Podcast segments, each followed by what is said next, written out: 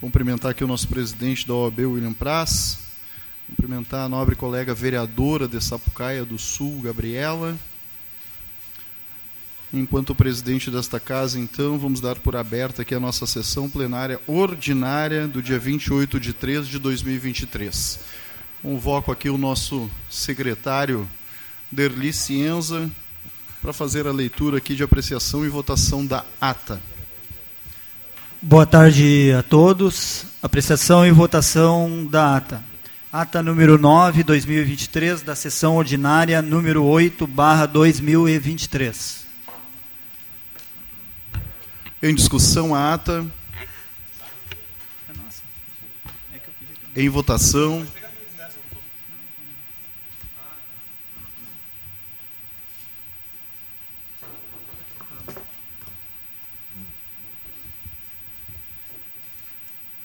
Aprovado. Seguimos com as correspondências recebidas. Vereador Deliciência. Correspondências recebidas. Convite da Comissão de Segurança, Serviços Públicos e Modernização do Estado para debater sobre o precário funcionamento e o atendimento da concessionária CE Grupo Equatorial. E-mails da EMEB Trindade e EMEB Érico Veríssimo em resposta ao ofício número 155-2023 desta Casa e-mail da Algar Telecom em resposta aos ofícios números 10 e 12 barra 2023 dessa casa. Ofício número 3.387 barra 2023 da segunda Delegacia de Polícia Regional Metropolitana de Esteio em resposta ao ofício número 104 barra 2023 desta casa. Projeto de Lei Executivo número 73/2023, que altera a Lei Municipal número 5891 de 5 de maio de 2014, que dispõe sobre a organização e funcionamento do Conselho Tutelar em Esteio e da outras providências. Projeto de Lei Executivo número 74/2023 autoriza a abertura de crédito suplementar no orçamento da administração direta do município de Esteio para o exercício de 2023. Projeto de Lei Executivo 75/2023 autoriza a abertura de crédito especial no orçamento da administração direta do município de Esteio para o exercício de 2023. Projeto de Lei Executivo número 76 barra 2023, que autoriza a abertura de crédito especial no orçamento da administração direta do município de Esteio para o exercício de 2023. Projeto de Lei Executivo número 77, barra 2023, autoriza a abertura de crédito especial no orçamento da administração direta do município de Esteio para o exercício de 2023. Projeto de Lei Executivo número 78/2023, que autoriza a abertura de crédito suplementar no orçamento da administração direta do município de Esteio. Projeto de Lei Executivo número 79/2023, que autoriza a abertura de crédito suplementar no orçamento da administração direta do município de Esteio projeto de lei executivo número 80, barra 2023, que autoriza a abertura de crédito especial no orçamento da administração direta do município de Esteio para o exercício de 2023. Projeto de lei executivo número 81, barra 2023, que autoriza a abertura de crédito suplementar no orçamento da administração direta do município de Esteio projeto de lei executivo número 82, barra 2023, que autoriza a abertura de crédito suplementar no orçamento da administração direta do município de Esteio. Projeto de lei executivo número 83, barra 2023, que autoriza a abertura de crédito suplementar no orçamento da administração direta do município de Esteio para o exercício de 2023. Eram essas as correspondências recebidas, senhor presidente. Muito obrigado, vereador Delicienza. Seguimos então agora com a apresentação dos pedidos de providência encaminhados aqui pelos nobres colegas vereadores. Seguimos. Pedidos de providência do vereador Luciano Batistello são os de números 335, 336, 337, 338, 339, 340, 341, 368, 370, 372 e 376 barra 2023. Em discussão, os pedidos de providência do nobre colega vereador Luciano Batistello. Seguimos, vereador. Pedido de providência do gabinete do vereador Sandro Severo. É o de número 342, barra 2023. Em discussão, o pedido de providência do nobre colega vereador Sandro Severo. Seguimos. Pedidos de providência do gabinete do vereador Cristiano Coutinho são os de números 343 e 344, barra 2023. Em discussão, os pedidos de providência deste vereador que vos fala, Cristiano Coutinho. Seguimos. Pedidos de providência do gabinete do vereador Derli Cienza são os de números 345, 346, 348, 349 e 351, barra 2023. Em discussão, os pedidos de providência do nobre colega vereador Derli Cienza. Seguimos. Pedidos de providência agora do gabinete do vereador Francisco Alves são os de números 347, 350, 352, 353, 354, 355, 356, 357, 358 e 359 barra 2023. Em discussão, os pedidos de providência do nobre colega vereador Francisco Alves. Seguimos. Pedidos de providência do gabinete da vereadora Fernanda Fernandes são os de números 360 e 369, barra 2023. Em discussão, os pedidos de providência da nobre colega vereadora Fernanda Fernandes. Com a palavra, a nobre colega vereadora Fernanda Fernandes.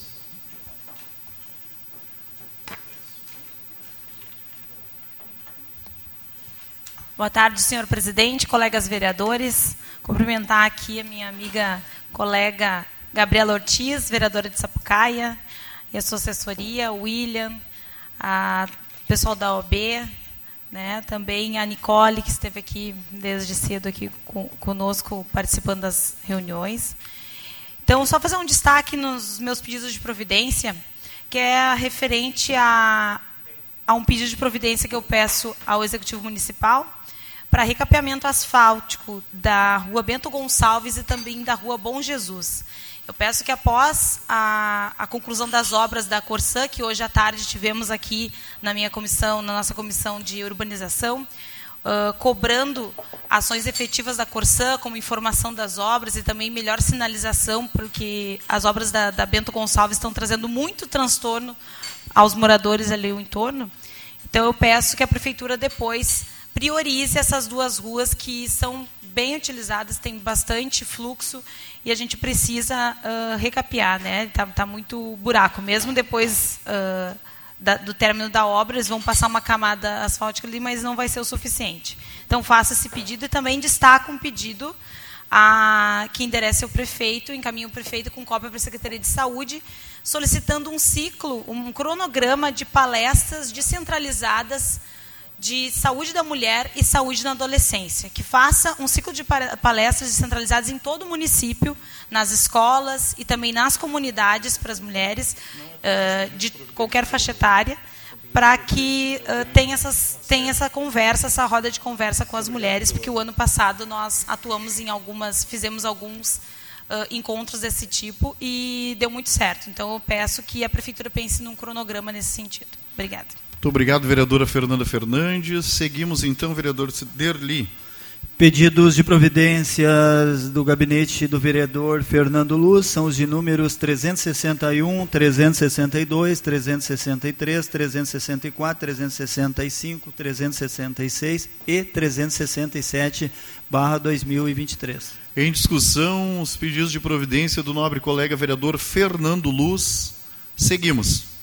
Pedidos de providências do gabinete do vereador Marcelo Corroche são os de números 373, 374 e 375, barra 2023. Em discussão, os pedidos de providência do nobre colega vereador Marcelo Corros. Seguimos. Senhoras e senhores, essas foram então as apresentações dos pedidos de providência encaminhadas pelos nobres colegas vereadores. Seguimos então, vereador Derli Cienza, apresentação e votação das demais proposições. Apresentação e votação das demais proposições. Requerimento de urgência excepcional número 3, barra 2023, gabinete do vereador Derli Cienza. Os vereadores líderes de partidos requerem que seja dado regime de urgência excepcional ao projeto de lei executivo número 73, barra 2023, de autoria da Prefeitura Municipal, que altera a Lei Municipal número 5.891, de 5 de maio de 2014, que dispõe sobre a organização e funcionamento do Conselho Tutelar em esteio e da outras providências. Requerimento de projeto de urgência número 8, barra 2023, gabinete do vereador Derli Cienza. Os vereadores que abaixo subscrevem requerem Só um minutinho, vereador, aqui. Vamos fazer primeiro aqui a, a discussão do primeiro requerimento de urgência excepcional aqui de número 3, barra 2023. Coloco em discussão aqui esse requerimento de excepcional urgência. Em votação.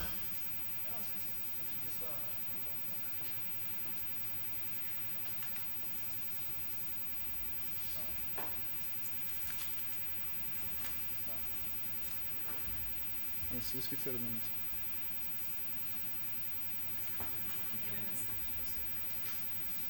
Aprovado. Seguimos. Agora sim, requerimento de projeto de urgência número 8, barra 2023. Os vereadores que abaixo, do, do gabinete do vereador Derli Cienza, os vereadores que abaixo subscrevem requerem que seja dado regime de urgência aos seguintes projetos de leis. Projeto de Lei Executivo número 56, barra 2023, que altera a Lei Municipal número 8.236, de 12 de setembro de 2022. Autoria Poder Executivo Municipal. Poder, projeto de Lei Executivo número 57, barra 2023, que autoriza a abertura de crédito especial no orçamento da administração direta do município de Esteio para o exercício de 2023. Projeto de lei executivo número 58/2023 cria vagas para os cargos de provimento efetivo que menciona na estrutura administrativa do poder executivo projeto de lei executivo número 59, barra 2023, que autoriza a abertura de crédito suplementar no orçamento da administração direta do município de Esteio para o exercício de 2023. Projeto de lei executivo número 60, barra 2023, autoriza a abertura de crédito suplementar no orçamento da administração direta do município de Esteio para o exercício de 2023 projeto de lei executivo número 61/2023, que altera a lei municipal número 7872 de 4 de agosto de 2021. Projeto de lei executivo número 62/2023, que autoriza a abertura de crédito especial no orçamento da administração direta do município de Esteio para o exercício de 2023 projeto de lei executivo número 63, barra 2023, que autoriza a abertura de crédito suplementar no orçamento da administração direta do município de Esteio para o exercício de 2023. Projeto de lei executivo número 64, barra 2023, que altera a lei municipal número 8.236, de 12 de setembro de 2022 Projeto de Lei Executivo número 65/2023, que autoriza a abertura de crédito suplementar no orçamento da administração direta do município de Esteio para o exercício de 2023. Projeto de Lei Executivo número 66, barra 2023, que autoriza a abertura de crédito especial no orçamento da administração direta do município de Esteio para o exercício de 2023. Projeto de lei executivo número 67, barra 2023, que altera a lei municipal 8.236, de 12 de setembro de 2022. Projeto executivo número 68, barra 2023, que autoriza a abertura de crédito especial no orçamento da administração direta do município de Esteio para o exercício de 2023. Projeto de lei executivo número 69, barra 2023, que altera a lei municipal número 7.872, de 4 de agosto de 2021. Projeto de lei executivo número 70, barra 2023, que altera a lei municipal número 8.236, de 12 de setembro de 2022. Projeto de lei executivo número 71, barra 2023, que autoriza a abertura de crédito suplementar no orçamento da administração indireta do município de Esteio. Projeto de lei executivo número 72, que é o barra 2023, que autoriza a abertura de crédito suplementar no orçamento da administração direta do município de Esteio para o exercício de 2023. Eram esses, senhor presidente. Muito obrigado, vereador Derdi Cienza. Em discussão, então, agora sim, os requerimentos, projetos de urgência.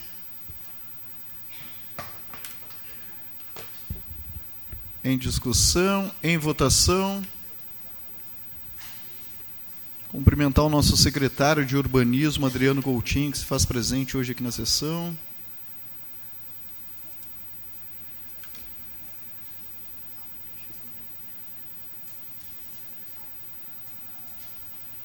Aprovado. Seguimos. Passamos agora para, para os pedidos de informação. Pedido de informação número 249, barra 2023, do gabinete da vereadora Fernanda Fernandes.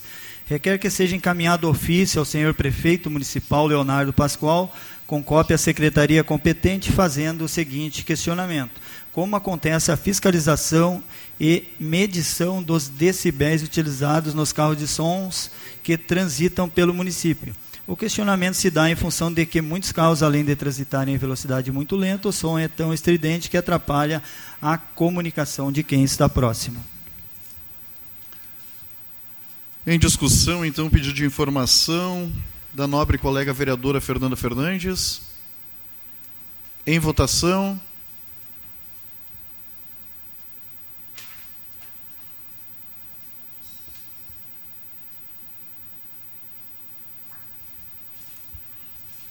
Vereador Léo. Muito obrigado. Aprovado. Pedido de informação número 250, barra 2023, também do gabinete da vereadora Fernanda Fernandes.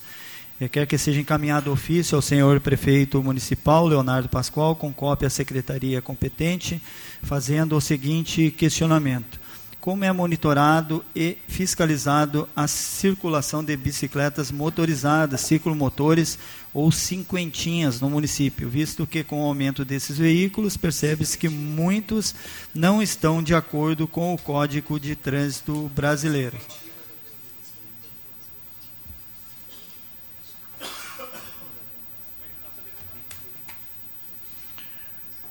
Em discussão, pedido de informação da nobre colega vereadora Fernanda Fernandes. Em votação.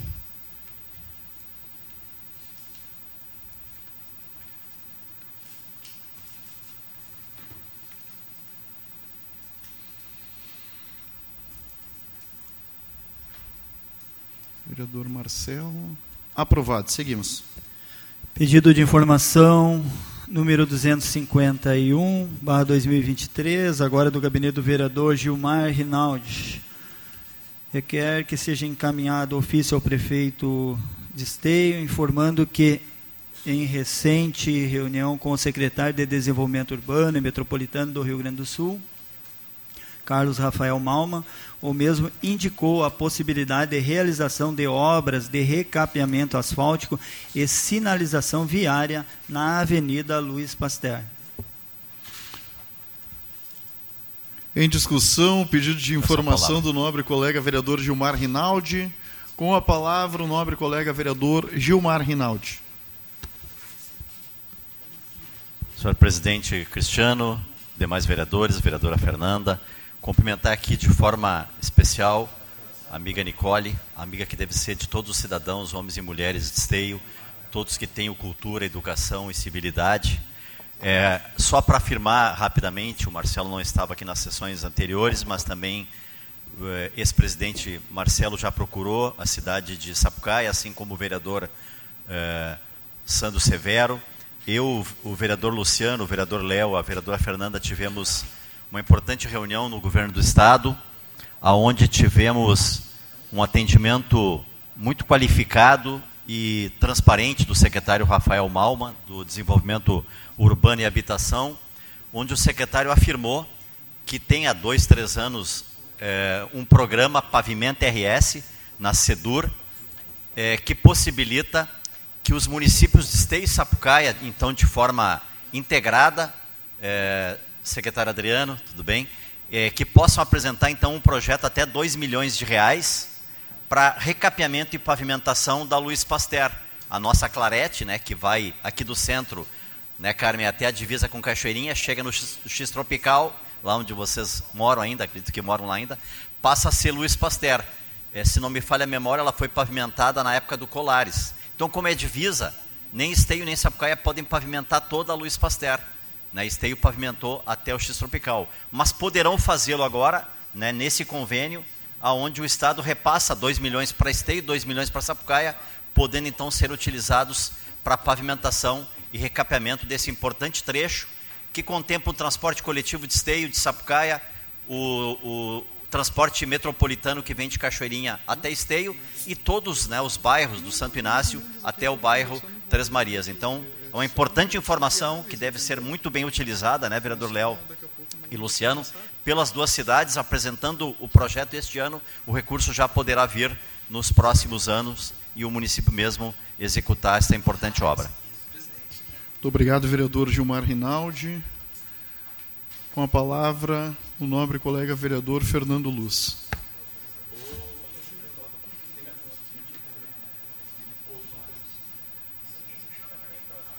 Ah, tá, deixa eu ver aqui. Muito boa tarde, excelentíssimo presidente Cristiano Coutinho, demais colegas vereadores, a todos que nos acompanham, meu amigo Dieguinho, a Nicole, aos amigos da OAB, aproveitando a presença da nossa vereadora de Sapucaia do Sul, a Gabi. Eh, essa é uma. A gente está falando da Luiz Pasteur, que é uma via importante que divide as nossas cidades, né? Então ela é frequentada tanto por moradores de Esteio como de Sapucaia do Sul. E ela já foi né, tema de vários requerimentos, várias vezes eu já fiz o uso dessa tribuna uh, com essa mesma intenção, Gilmar. Eu queria te parabenizar pela, uh, pelo requerimento. Eu acho que é importante, quanto mais a gente uh, se unir, quanto mais a gente somar forças nesse sentido, eu acho que mais próximo a gente vai estar de estar conquistando essa pavimentação e por isso é importante, né, Gabi? A gente pede aqui que os parlamentares lá de Sapucaia do Sul lá se, né, se, se unir a essa causa, porque é importante para os moradores das duas cidades, né? Esse programa Pavimento RS, eh, a Avenida Celina Crefe foi pavimentada com recursos desse programa, Gilmar porque ali a gente tem né, uma, um acesso ali à BR-116, o Parque Assis Brasil, e esse programa ele tem alguns requisitos para que esses recursos sejam alocados nesse programa. E eu entendo que a Luiz Pasteur ela atende esses requisitos. Né? Ela atende porque o Gilmar colocou muito bem aqui, é uma via importantíssima para, no, para o nosso município. É a única via de ligação com os bairros mais distantes aqui da região central da cidade, bairro Três Marias. É uma, é uma das vias mais importantes para os moradores do bairro Primavera, Jardim Planalto, Santo Inácio, e também para os moradores de Sapucaí do Sul que moram naquela região ali. É uma via onde, onde passa o transporte coletivo, é uma região que liga Sapucaí, Esteia, Cachoeirinha, lá na estrada, lá no Passo do Nazário. Então ela tem vários, vários fatores que né, destacam a importância dessa, dessa via e a gente sabe que o atual estado dela está uh, muito danificada, isso danifica os veículos, se torna o trânsito naquela região mais lento, os moradores que moram mais distante do centro acabam demorando mais para chegar nas suas residências. Então, existem muitos motivos para que esse investimento seja feito e eu acho importante a gente somar forças e ir atrás desse objetivo, porque vai ser um objetivo que vai ser muito bom né, se a gente conseguir atender isso, tirar essa ideia do papel, principalmente para os moradores lá do Três Marias, Primavera, daquela região lá que vão sair ganhando bastante. Obrigado. Muito obrigado, vereador Fernando Luz. Em votação, então, um requerimento. Vereador Gilmar, se me permite, gostaria de subscrever também esse requerimento.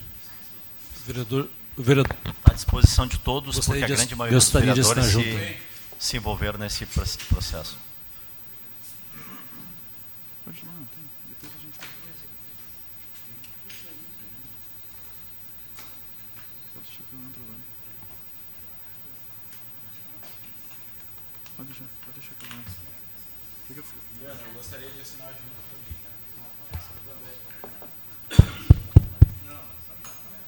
Não, obrigado, mano.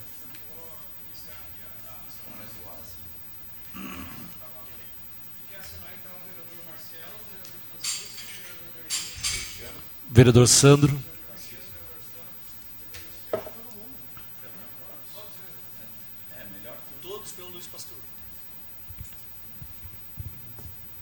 Vereador Francisco. Seguimos. Opa, vereador Sandro Severo. Aprovado. Seguimos, vereador Derli. Pedido de informação número 252, barra 2023, também do gabinete do vereador Gilmar Rinaldi. Requer que seja enviado ofício ao prefeito de Esteio solicitando informações referente à ocorrência de atentado homofóbico com agressão ocorrida no dia 23 de março de 2023, onde, segundo informações que constam em redes sociais, uma pessoa trans foi hostilizada na FIT Academia.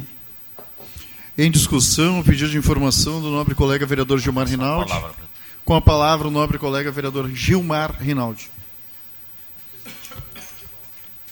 Por favor.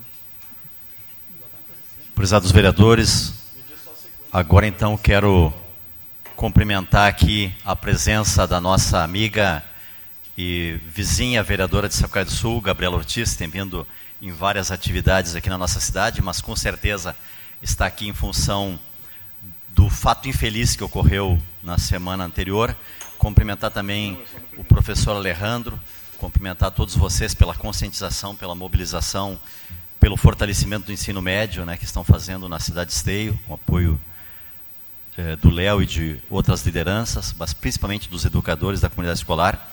Quero cumprimentar aqui a presença do William, presidente da UAB, mais uma vinda aqui tão importante desta importante entidade, Ordem dos Advogados, hoje junto com a Flávia, né, e a Marisa, tantas vezes também presente aqui, que estarão depois usando a tribuna livre. É, cumprimentar agora também de forma especial a Nicole, parabéns né, pela é, coragem de vocês de estar fazendo essa mobilização, cumprimentar o Diego, né, da ONG Amigos da Diversidade, é, dizer que nós poderíamos estar aqui fazendo uma sessão de reflexão, uma sessão de é, homenagem, mas infelizmente nós estamos fazendo aqui uma sessão de protesto e de manifestação pela agressão, primeiro verbal, depois física, né, poderia ter sido muito mais grave se não fosse a união de vocês, né? mas infelizmente ocorreram erros, erros graves da polícia militar, né? que não agiu naquele primeiro momento de forma correta. E também da FIT Academia, né? que poderia ter evitado né, lá dentro da academia que este fato chegasse ao ponto que chegou.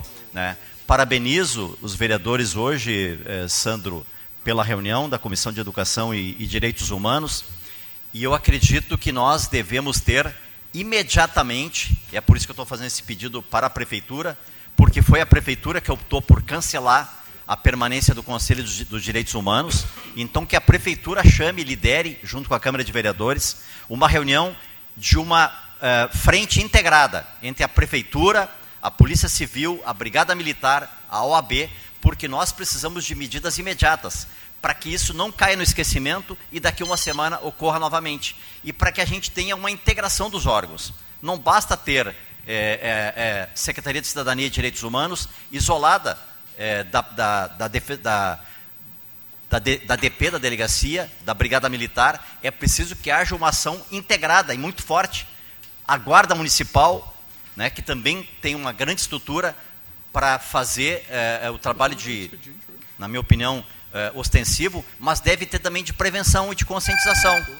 E estes estabelecimentos devem saber que aqui não é terra sem lei, que aqui tem seres humanos, que aqui tem órgãos fiscalizadores. E acredito que todos os vereadores hoje, não só os que foram na reunião, que foi já um grande número, vão estar sim juntos nessa mobilização para que a gente diga que aqui tem uma terra, uma cidade que tem lei que é uma cidade da ordem do progresso, mas dos seres humanos. E os seres humanos aqui serão respeitados, independente da religião, independente da opção sexual, independente da opção política. E por isso eu parabenizo a vinda da OAB aqui, junto com vocês, porque senão vocês vão se tornar, como muitos dizem, invisíveis. E não, não são invisíveis, são seres humanos que Conclua, precisam vereador, ter seus direitos respeitados e, mais do que isso, valorizados e reconhecidos. Muito obrigado, nobre colega vereador Gilmar Rinaldi. Com a palavra o vereador Sandro Severo.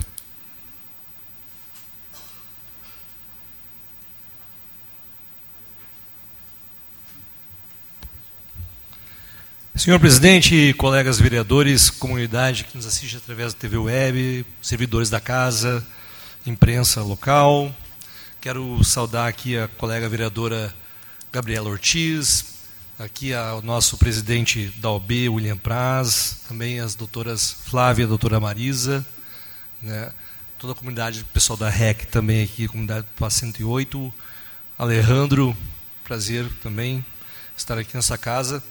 Uh, e especial aqui também ao meu colega de partido, presidente do movimento LGBT QIAP+, o Diego Santos, e uh, em especial aqui meu fraterno abraço, minha solidariedade e meu apoio, tanto a Nicole quanto também a Justine aqui, que foram vítimas de transfobia e homofobia na última quinta-feira aqui na cidade de Esteio, no nosso parque Galvani Guedes. Parque que era símbolo de diversão, de cultuar as tradições da cidade, foi palco de um ato violento, vereadora Gabriela um ato que atenta contra a vida. Isso, por pouco, muitas pessoas não sabem, vereadora Fernanda, mas se não é a Justine apartar na hora, talvez a Nicole não teria a oportunidade de estar conosco hoje. E quero te parabenizar, Nicole.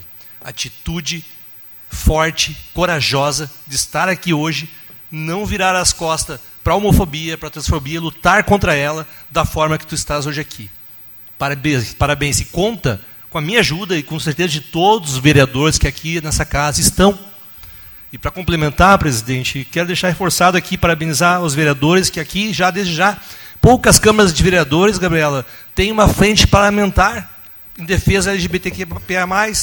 Aqui em Esteio nós temos implementada desde 2019. E essa frente parlamentar, tanto com a Comissão de Direitos também, que faço parte como presidente, nós estamos aqui para receber todas as vítimas de homofobia, transfobia, racismo na cidade de Esteio. É chocante, William, quando a gente vê em pleno século XXI, nós temos um ato que muitas vezes a gente vê no Fantástico, vê na Record, vê na Globo, vê em outros canais, vê na mídia televisiva, na rádio, mas não pensa que isso vai acontecer aqui em Esteio, né? perto de nós, ao lado da gente. E aqui quero parabenizar mais uma vez, em nome da doutora Flávia, doutora Marisa, William. A atitude estará aqui hoje, breve eles vão ter uma oportunidade de falar aqui sobre uma, de um, uma apresentação de um futuro projeto. Inclusive, citei aqui, além da frente parlamentar, nós encaminhamos aqui o selo da igualdade, também encaminhado por esse mandato aqui, e também a questão de aplicação de, prática, de multas e penalização a práticas de discriminação em razão à orientação sexual. Para encerrar, presidente. Sim. Nós vamos dar sequência nesse trabalho e estaremos aqui ao teu lado e ao lado de todos que precisarem, tanto na Comissão de Direitos Humanos, como também através da Frente Parlamentar. Muito obrigado e parabéns e conte com a gente. Obrigado. Muito obrigado, vereador Sandro Severo. Com a palavra o nobre colega vereador Fernando Luz.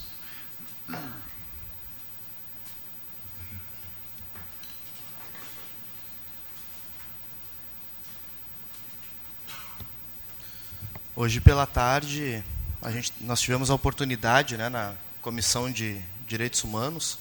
Hoje foi um dia bem movimentado de tarde aqui na Câmara. Tivemos reuniões importantes também com a Corsã, mas nós tivemos essa reunião com a Comissão de Direitos Humanos, onde a Nicole, né, os representantes da OAB, estiveram presentes e, e relataram um pouco sobre esse episódio, que foi lamentável, né?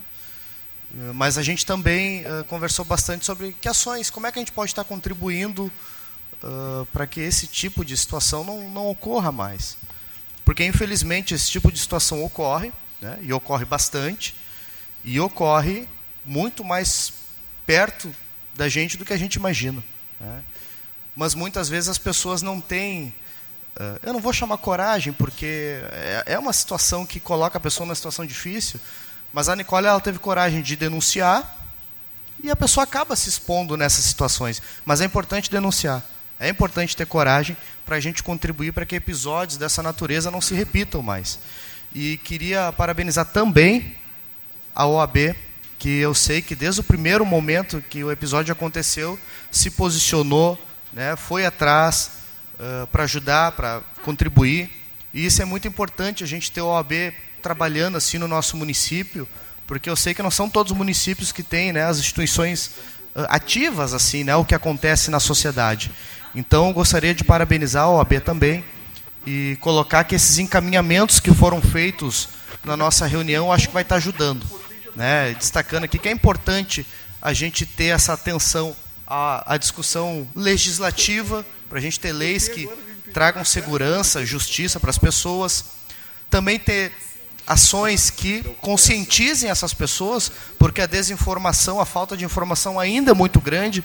Às vezes a pessoa, às vezes ela se omite por covardia, por preconceito, mas muita gente se omite também por falta de conhecimento. A pessoa não sabe a quem recorrer. Eu ligo para a polícia, eu ligo para o 190, o que, que eu faço, né? Então é importante a gente trabalhar, fazer esse papel de conscientização, fazer o nosso papel no legislativo e também sentar né, trazer as forças policiais aqui do nosso município, os órgãos de segurança, para discutir e alinhar algumas coisas, porque a gente teve um relato ali que teve, teve uma situação ali que não, não foi adequada. Não foi adequada. Os órgãos de segurança eles têm que estar treinados e preparados para esse tipo de situação, porque muitas vezes tu pode prender a pessoa na hora no flagrante ali. Então, por isso que é importante a gente fazer essa discussão, essa discussão seja na frente parlamentar, seja na comissão, né, convidar esses órgãos para a gente sentar, conversar, alinhar e botar em prática tudo isso que é conversado aqui e tirar do papel essas ideias. Obrigado. Muito obrigado, vereador Fernando Luz. Em discussão, em votação, então, agora o pedido de informação do nobre colega Gilmar Rinaldi. Presidente, presidente, questão de ordem, só um aviso bem rápido, aproveitar que o Fernando colocou, eu só queria fazer o convite, já estender o convite a todos. Na comissão foi tirado, só para complementar o que foi falado por todos os vereadores, Dia 31 agora, 31 agora uh, de março é Dia Internacional da Visibilidade, da Visibilidade Trans.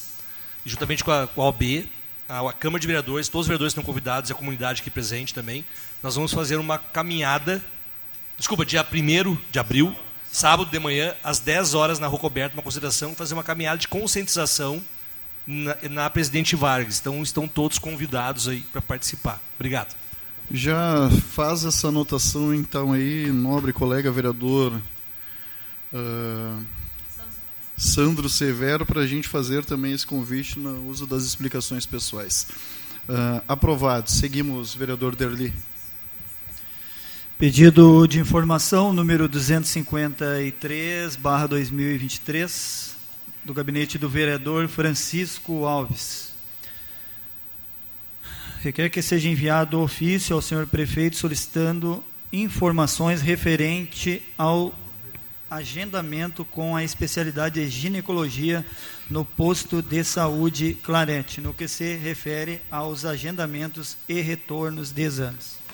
Em discussão, pedido de informação de número 253, o nobre colega vereador Gilmar Rinaldi, desculpa, Francisco Alves. É, hoje Em votação. Gilmar aqui está. No mínimo ele tem grande expediente hoje. Tem? Aprovado, então, o pedido de informação do nobre colega vereador Francisco Alves. Seguimos, vereador. Pedido de informação número 255, barra 2023, do gabinete do vereador Léo Damer. Requer que encaminhe ao Poder Executivo para que informe sobre a dinâmica que o Poder Público Municipal irá adotar para enfrentar os casos de LGBTQI mais fobias recorrentes no município. Em discussão, o pedido de informação do nobre colega vereador Léo Damer. Com a palavra, o nobre colega vereador Léo Damer.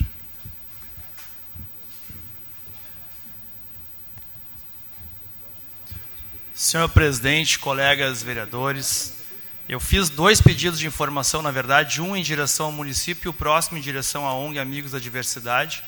E os dois, na verdade, propõem o seguinte debate: o debate sobre a rede de atendimento num caso de transfobia. Porque esse é o debate de fundo. Eu quero começar aqui parabenizando e, e, e saudando a Nicole, dizendo que a Nicole, uh, já fiz isso na comissão hoje, pela coragem de se expor num momento como esse. A gente sabe que covardes sempre são os agressores que se escondem em casos de transfobia, de homofobia, e a coragem de quem se expõe no momento como esse para abrir um debate como nós estamos fazendo aqui na Câmara. Quero cumprimentar também aqui a Marisa e a Flávia pela OAB, que na, na minha opinião é, esta comissão de, comissão de eh, diversidade sexual e gênero da OAB é quem está mais ativa neste momento e provocando um debate, fazendo encaminhamentos concretos. Então, parabenizar vocês. Parabenizar também aqui a nossa vereadora de Sapucaia, Gabriela, que eu sei que aprovou uma moção requerimento também relativa a este, a este fato que aconteceu aqui em Esteio. E dizer, vereadores, que eu acho que sim, nós temos que fazer esse debate. Foi extinto o conselho. Foi extinto o conselho LGBTQIA+, de Esteio. E foi criado um conselho de direitos humanos que engloba sete conselhos. E que, na verdade, quando tu junta todo mundo, não faz debate nenhum. Onde tem apenas uma cadeira, que é a ONG Amigos da Diversidade, que ocupa. E eu faço esse debate porque um conselho, ele é o espaço apropriado porque ele reúne todos, poderia reunir a OAB, poderia reunir a ONG, poderia reunir a Câmara, poderia reunir o Executivo, chamar todos os atores, fazer um debate sobre essa rede. E não um conselho uh, que esta Câmara aprovou com voto contrário da bancada do PT, porque nós entendemos que esse debate precisa ter o seu espaço adequado e hoje não tem. Com todo respeito, vereador Sandro, a Câmara pode até ter, e tem que ter, uma frente parlamentar para cobrar a rede. A Câmara não pode ser gestora, a Câmara tem que cobrar uma rede que funcione. E nesse sentido, a Câmara deveria, essa Câmara não deveria ter aprovado em sua maioria a extinção deste Conselho. E deveria, inclusive, fazer um debate sério. Qual é a rede que está organizada hoje? Eu não tenho nenhuma crítica à ONG Amigos da Diversidade. Eu participei, inclusive, do início desse debate, Chumar, lá dentro do, do Bar Paideia, com o Antônio Olex, com a Carol Roger, porque nós participávamos daquele debate cultural. E lembro quando foi organizada a primeira parada livre fora do parque, para que as famílias pudessem fazer esse debate, não escondido lá hoje, onde não tem mais debate com a comunidade, nem o carnaval tem mais. É, lembro muito bem quando, foi, quando iniciou os trabalhos da ONG. Eu acho que o município não deveria ter só convênios para passar dinheiro para organizar a parada. O município deveria, e não é uma crítica à ONG, entendo, o município deveria ter convênios com a ONG para promover debates, para organizar uma rede, para fazer um debate aprofundado a esse respeito. Acho que nós temos que a nossa comissão aqui deveria, por exemplo, propor ao executivo que voltasse a ter o conselho. A nossa comissão aqui, a nossa frente parlamentar deveria, por exemplo, pedir que o município fizesse convênios com a ONG Amigos da Diversidade ou com a OAB para organizar a rede, para fazer, para criar um selo, que é uma proposta que vai surgir hoje. Enfim, então nesse sentido eu quero deixar aqui é, fiz dois pedidos de informação, que acho que temos que abrir o debate, com o Executivo, com a ONG, com a rede que nós temos no município. Muito obrigado, vereador Léo Damer. Com a palavra, o nobre colega vereador Francisco Alves.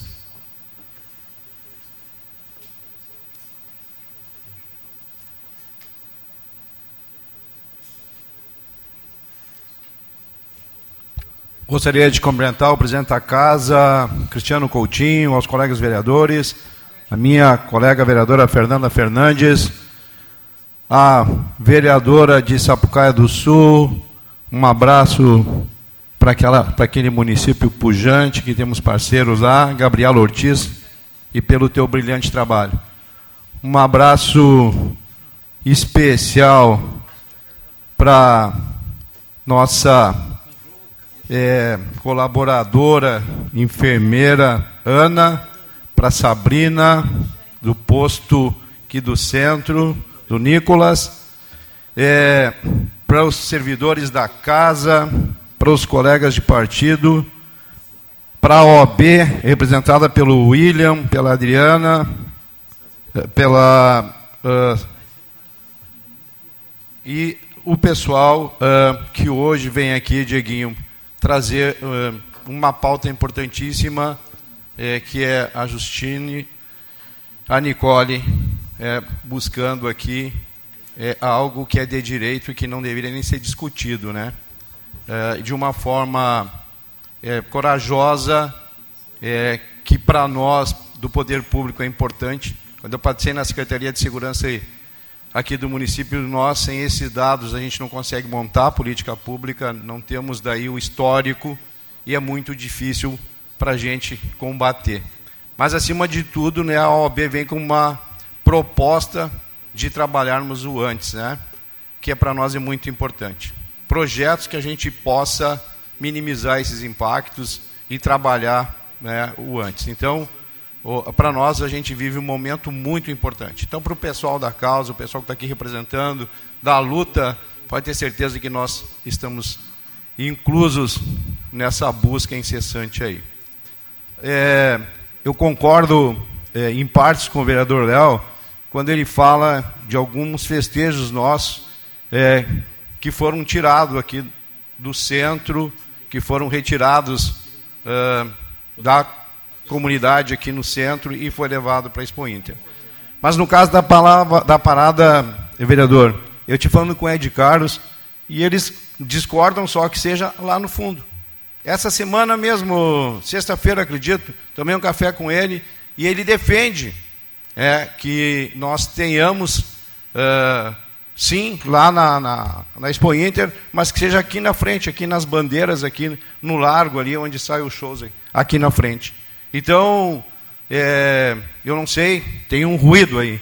Como eu ouço com frequência, e essa semana é, é, foi dito por quem compõe e quem produz a parada, eu fico hoje sem saber né, bem como é que devemos defender a nossa parada.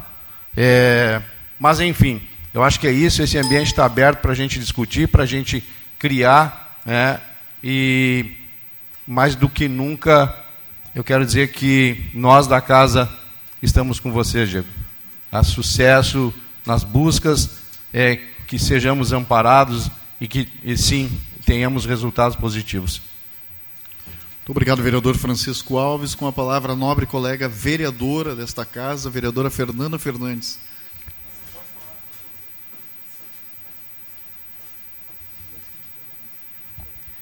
Senhor presidente, colegas vereadores, já pessoas já nominadas. Então, eu concordo em partes com os uh, outros dois colegas que me antecederam. Né? Acho que esse debate precisa não só estar dentro de projetos, mas sim em ações. E que o debate não pode parar. Essa conscientização, esse pensar, tem que ser o ano inteiro. Né? Não só a parada livre é importantíssima, mas é um evento que deve culminar toda a discussão e reflexão que nós devemos ter ao longo do ano inteiro. Em ações positivas, como caminhadas, como cada um refletir o que pode estar uh, fazendo de errado e, e, e, avançar no combate ao preconceito. Né? Então, ações positivas nesse sentido. Né? Para a gente uh, visitar os comércios, daqui a pouco se criar uma campanha uh, desse selo, então. Né? E não estar só. a lei é importante, mais uma vez. É, é é importante o amparo legal, estar isso em lei. Mas para a gente mudar essa realidade é só através de reflexão e de ações. Então a gente não adianta uh, também esse debate não pode morrer. Né? A gente precisa avançar e, e cobrar de quem tem que cobrar, fazer um, um fluxo e que tenha atendimento a essas vítimas, né? para que tenha acolhimento dessas vítimas e que se avance para a gente uh, ter políticas públicas mais voltadas a, esse, a, a, essa, a essas pessoas. Né? Nós temos hoje o ambulatório de BTQIA PN+, na, na UBS Centro aqui, nós temos alguns avanços, mas essa rede tem que se conversar e tem que ser divulgada para amparar essas pessoas. Né? Então, a gente precisa muito avançar, então, uh, que seja feita ações logo e para a gente uh, ter, ter sucesso nessa pauta. Obrigada. Muito obrigado, vereadora Fernanda Fernandes. Em votação, então, o pedido de informação do nobre colega vereador Léo Damer, de número 255.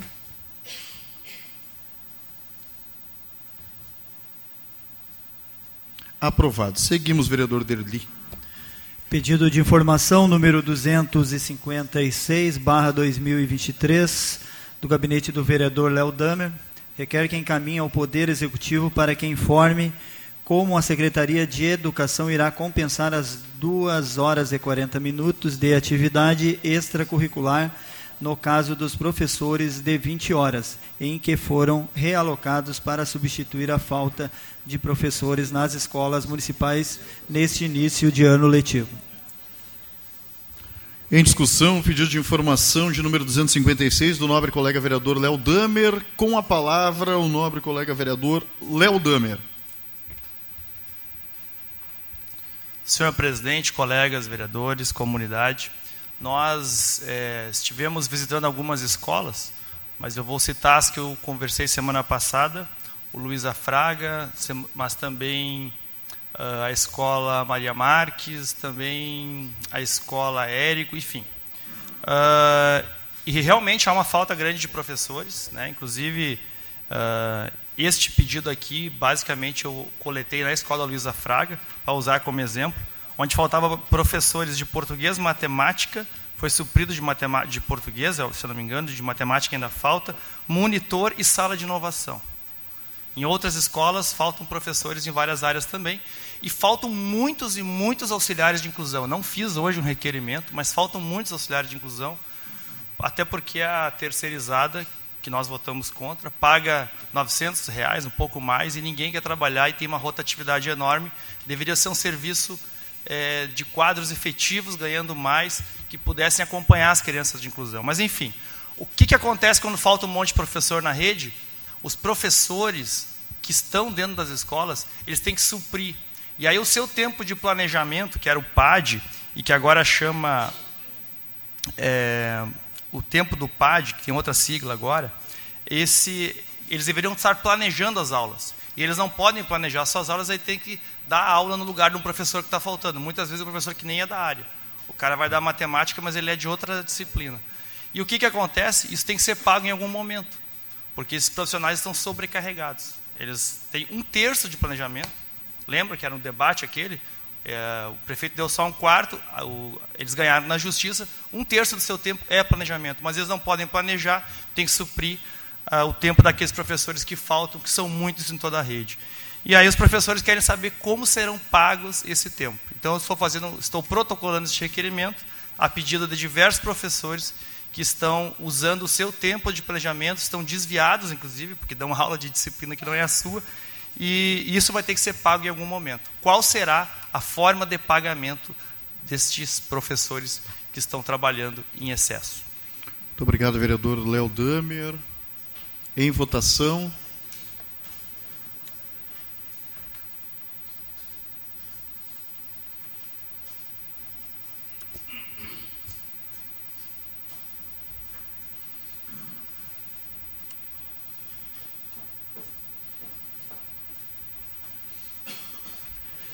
Aprovado. Seguimos, vereador Derli Ciência. Requerimento para outros órgãos, número 97, barra 2023, do gabinete do vereador Luciano Batistello. Requer que seja enviado ofício à RGE para que providencie, junto às operadoras de telefonia, a reparação e manutenção dos fios que estão suspensos na via na rua Gilda de Abreu, número 278, no bairro Santo Inácio. Em discussão agora, então, requerimento para outros órgãos do nobre colega vereador Luciano Batistello. Em votação.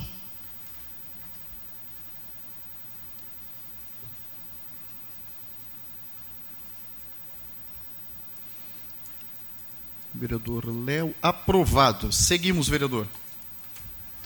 Requerimento para outros órgãos, número 98, barra 2023, agora é do gabinete da vereadora Fernanda Fernandes.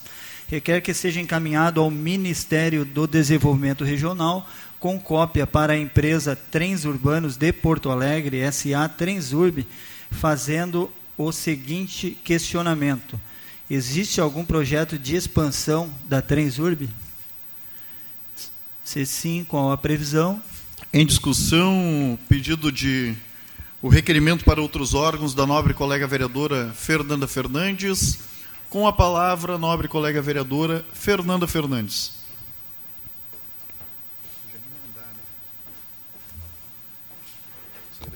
Senhor presidente, colegas vereadores, faça esse requerimento, então, encaminhando a Transurb, com cópia ao Ministério, para solicitar uma previsão, né, se existe previsão de expansão da, uh, da, da Transurb. Né, porque sabemos que o trem hoje já desafoga bastante nesse, nesse trajeto né, de Porto Alegre a Novo Hamburgo, mas pode aumentar mais, né, beneficiando cidades como Alvorada, beneficiando as cidades como Gravataí e, e também mais além de Novo Hamburgo, né. Uh, em vista essa discussão teve semana passada, teve uma semana semana passada um seminário de mobilidade uh, na, na Unicinos promovido pelo grupo Sinos, que foi bem importante, veio a debate essas questões, né estratégia, uh, estratégicas que podemos fazer, que vão, podem ser feitas para desafogar as, as rodovias. E eu tenho certeza né, que investindo no Transurb, uh, que ainda, mesmo aumentando a passagem, é um custo baixo, né, e as pessoas deixam de utilizar carros, encher as rodovias, então, por isso, é importante, com os investimentos agora que o governo federal, então, vai fazer, se tem alguma previsão para aqui a região metropolitana para colaborar no desafogamento das rodovias. Muito obrigado, vereadora Fernanda Fernandes. Em votação.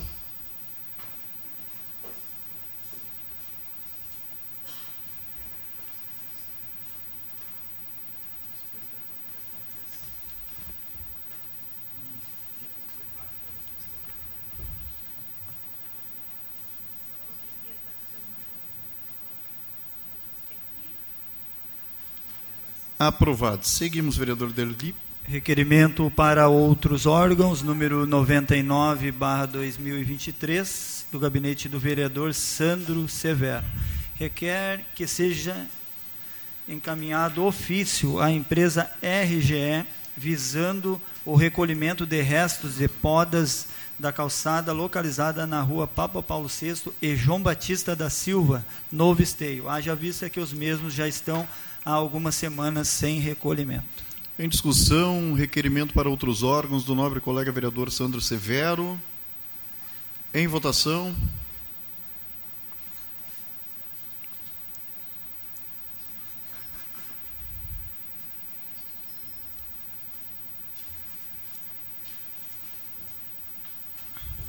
Aprovado.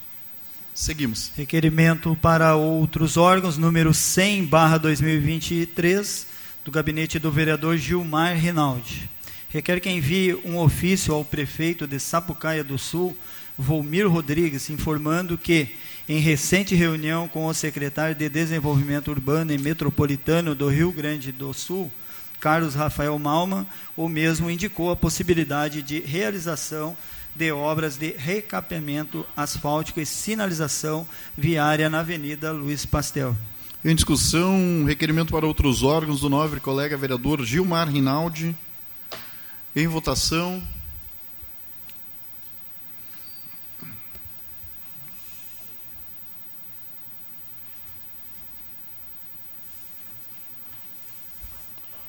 Vereadora Fernanda. Aprovado. Seguimos. Requerimento para outros órgãos, número 101, barra 2023, do gabinete do vereador Francisco Alves. Requer que seja encaminhado ofício à RGE solicitando que a mesma realize poda de árvore na rua Amapá, número 76, Parque Amador. Em discussão, requerimento para outros órgãos do nobre colega vereador Francisco Alves. Em votação.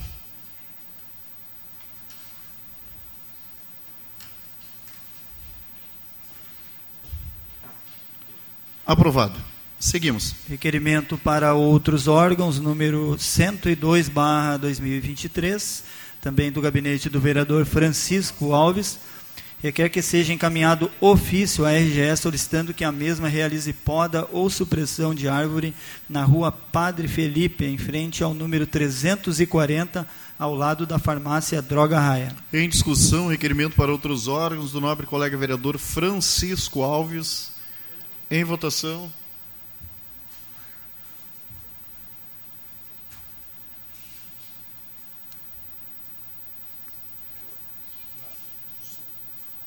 Falta votar.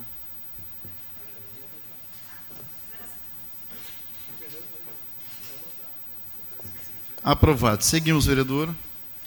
Requerimento para outros órgãos, número 103, barra 2023, gabinete do vereador Fernando Luz. Requer que seja encaminhado ofício para a Corsã, pedido, pedindo, de, pedindo providência, solicitando conserto de vazamento localizado na rua Beco 2, esquina com Jorge de Souza Moraes, bairro Parque Primavera. Em discussão, requerimento para outros órgãos do nobre colega vereador Fernando Luz. Em votação.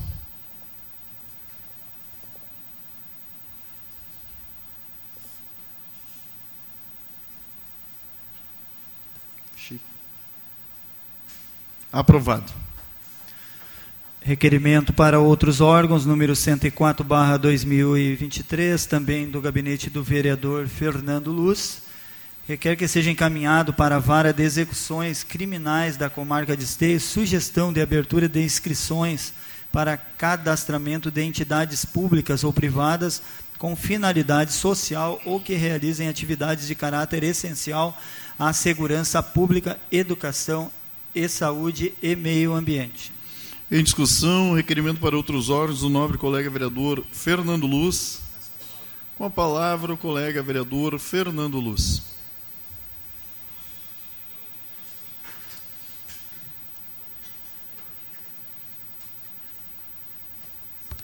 Excelentíssimo presidente, esse requerimento, ele nada mais é do que uma sugestão para a vara de execuções criminais aqui do nosso município, para que abra inscrições para as entidades do município, seja a PAI, a CUFA, a ONG Amigos da Diversidade, enfim, as entidades que atuam no nosso município, para elas inscreverem projetos e, dessa maneira, a vara de execuções criminais né, pode transformar algumas penalidades lá, que eles transformam em multas, destinar esses recursos para essas entidades.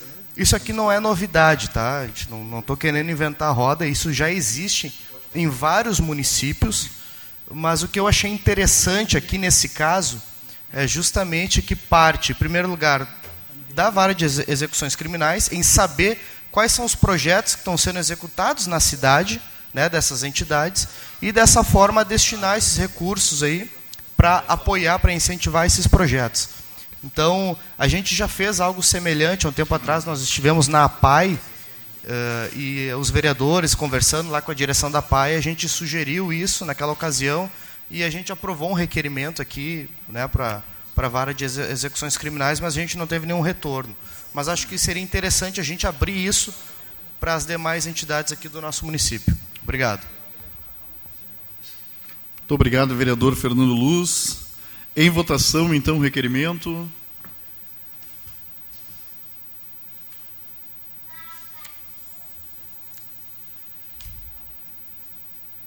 Aprovado. Seguimos, vereador.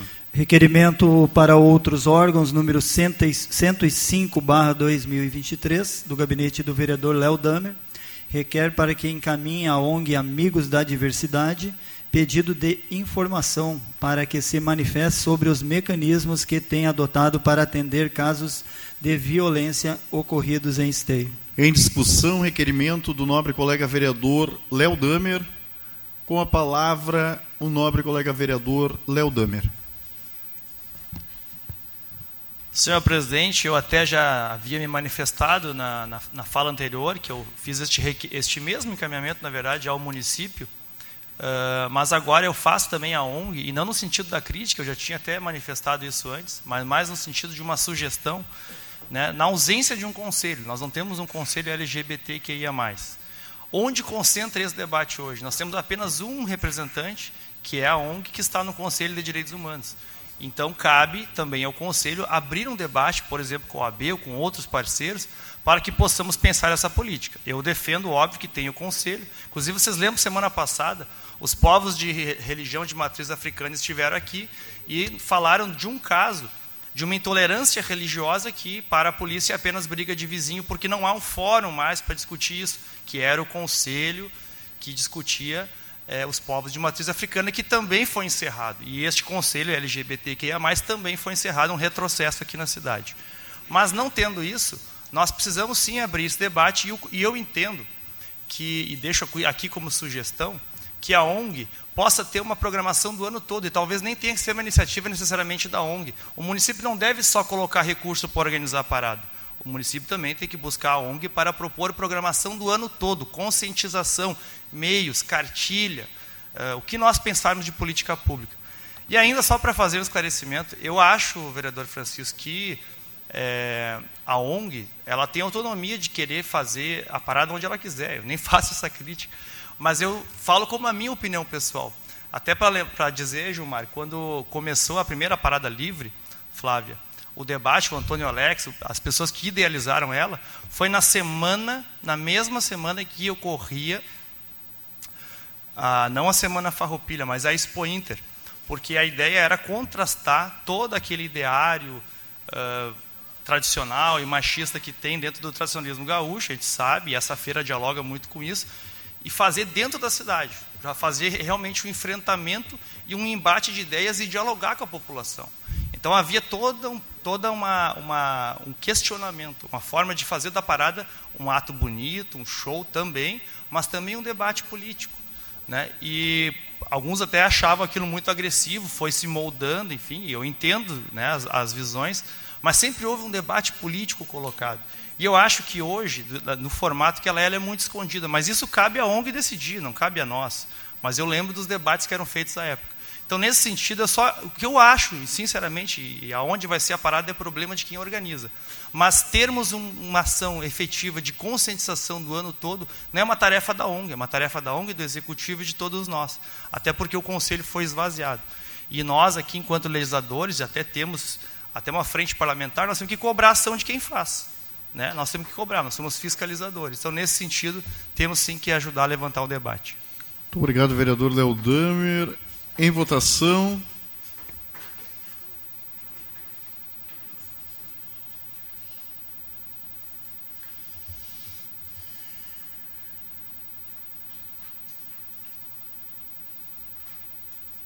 Aprovado. Seguimos. Requerimento para outros órgãos, número 106, barra 2023, agora é do gabinete do vereador Sandro Severo requer que seja encaminhado ofício à empresa RGE solicitando uma vistoria em toda a rede, mais precisamente na Avenida Presidente Vargas, região central da nossa cidade, visando melhorias. Em discussão, requerimento para outros órgãos do nobre colega vereador Sandro Severo. Com a palavra, o nobre colega vereador Sandro Severo.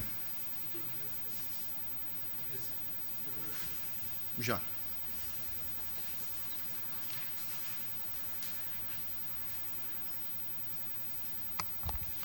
Senhor presidente, quero ser breve aqui, mas para reforçar, a gente recentemente a gente teve a, a inauguração das lojas Renner no centro da cidade, Presidente Vargas, e com isso também não, se, não houve grande modificação na rede, na estrutura elétrica. Uma sobrecarga está acontecendo na Avenida Presidente Vargas. Semana retrasada, Magazine Luiza.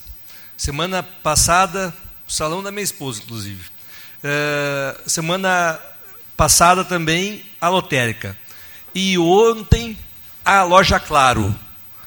E se a gente vê nos vídeos, até a autorização de imagem do, do mil graus que a gente tem, na verdade, quando tu vê, sai o curto, Chico, do transformador corre aquele curto pela rede elétrica e vai até dentro da caixa uh, de luz da instalação. Fato é que alguma coisa errada está acontecendo na Avenida Presidente Vargas com a parte elétrica. Então, estou solicitando, antes que aconteça um acidente pior, um incêndio, alguém seja prejudicado, para além da falta de luz frequente, que às vezes os comerciantes ficam sem poder trabalhar porque fica uma, duas horas sem luz. Então, para que o comércio possa continuar pujante, recuperando-se de uma pandemia e para ter a oportunidade de crescer o seu negócio, eu estou solicitando a RGE aí que possa verificar toda a extensão da rede de Presidente Vargas e, quem sabe, ali fazer algumas substituições de fios, transformadores, para gerar segurança para a comunidade e para os trabalhadores que estão ali no comércio. Obrigado. Muito obrigado, vereador Sandro. Em votação.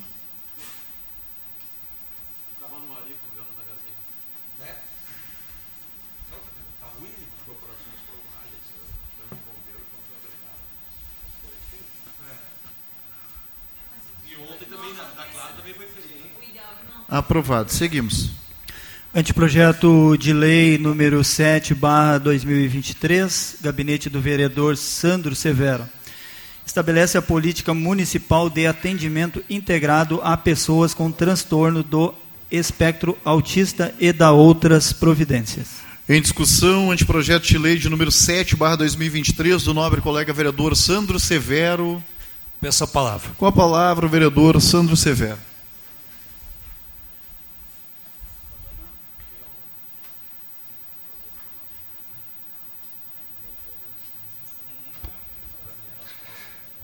Senhor presidente, colegas vereadores, comunidade,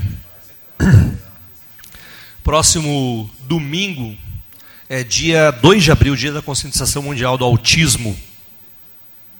E é recorrente aqui no meu mandato, desde que iniciei, as pautas voltadas também para esse, para esse público, juntamente de trabalho desenvolvido juntamente à PAI e aqui também na própria frente parlamentar das pessoas com deficiência. Estou encaminhando ao Executivo Municipal, porque sei também que o censo já encerrou uh, o seu diagnóstico e o IBGE já está apresentando já os dados do último censo. E nesses dados do último censo consta lá a pergunta sobre a questão do censo do autismo, que vai identificar melhor quantas pessoas com transtorno de nível médio ou severo de autismo nós temos aqui em Esteio, doutora Flávia. Porque somente identificando o quantitativo de pessoas com transtorno de espectro autista na cidade de Esteio, nós conseguimos trabalhar políticas públicas, identificando assim, Rosane Prado, as pessoas que têm a necessidade de ter um tratamento qualificado nos, nos espaços de saúde e de educação aqui do município. E o projeto, o anteprojeto que eu estou encaminhando nessa casa, vai ao encontro disso, para que o município gere essas, proporcione esse trâmite de implementação e a conscientização ao mesmo tempo, porque para muitos ainda as crianças autistas são aquelas crianças que são indisciplinadas, são elétricas, né, ou são tímidas. E na verdade nós temos ali um espectro. E nós temos que saber trabalhar isso, conscientizando isso tanto na educação como também na sociedade. E o projeto vai ao encontro disso, Diego. A gente possa proporcionar mais inclusão, né, dando direito e respeito às pessoas com um transtorno de espectro autista aqui na cidade. Muito obrigado.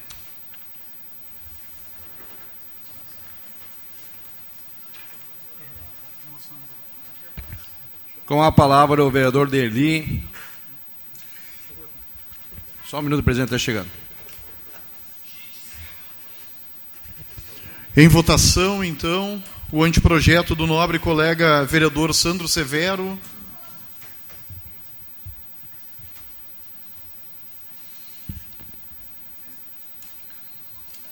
Vereador Luciano. Aprovado. Seguimos.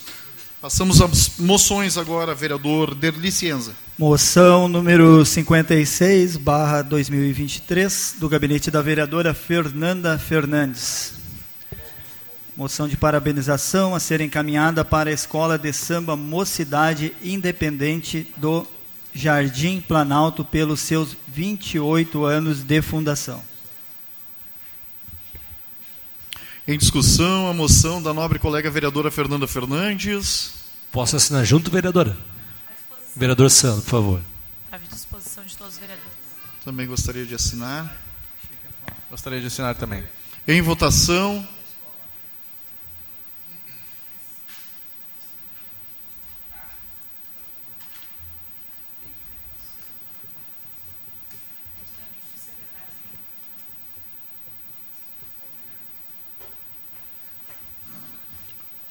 Aprovado. Seguimos.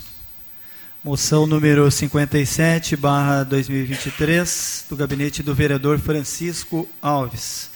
Eu quero que seja enviada moção de parabenização e reconhecimento à servidora municipal Sabrina Magnus Rendler Peixoto, coordenadora da UBS Nicolas Gomes, por desenvolver sua atividade profissional com tanta empatia, dedicação, comprometimento, responsabilidade e muito amor.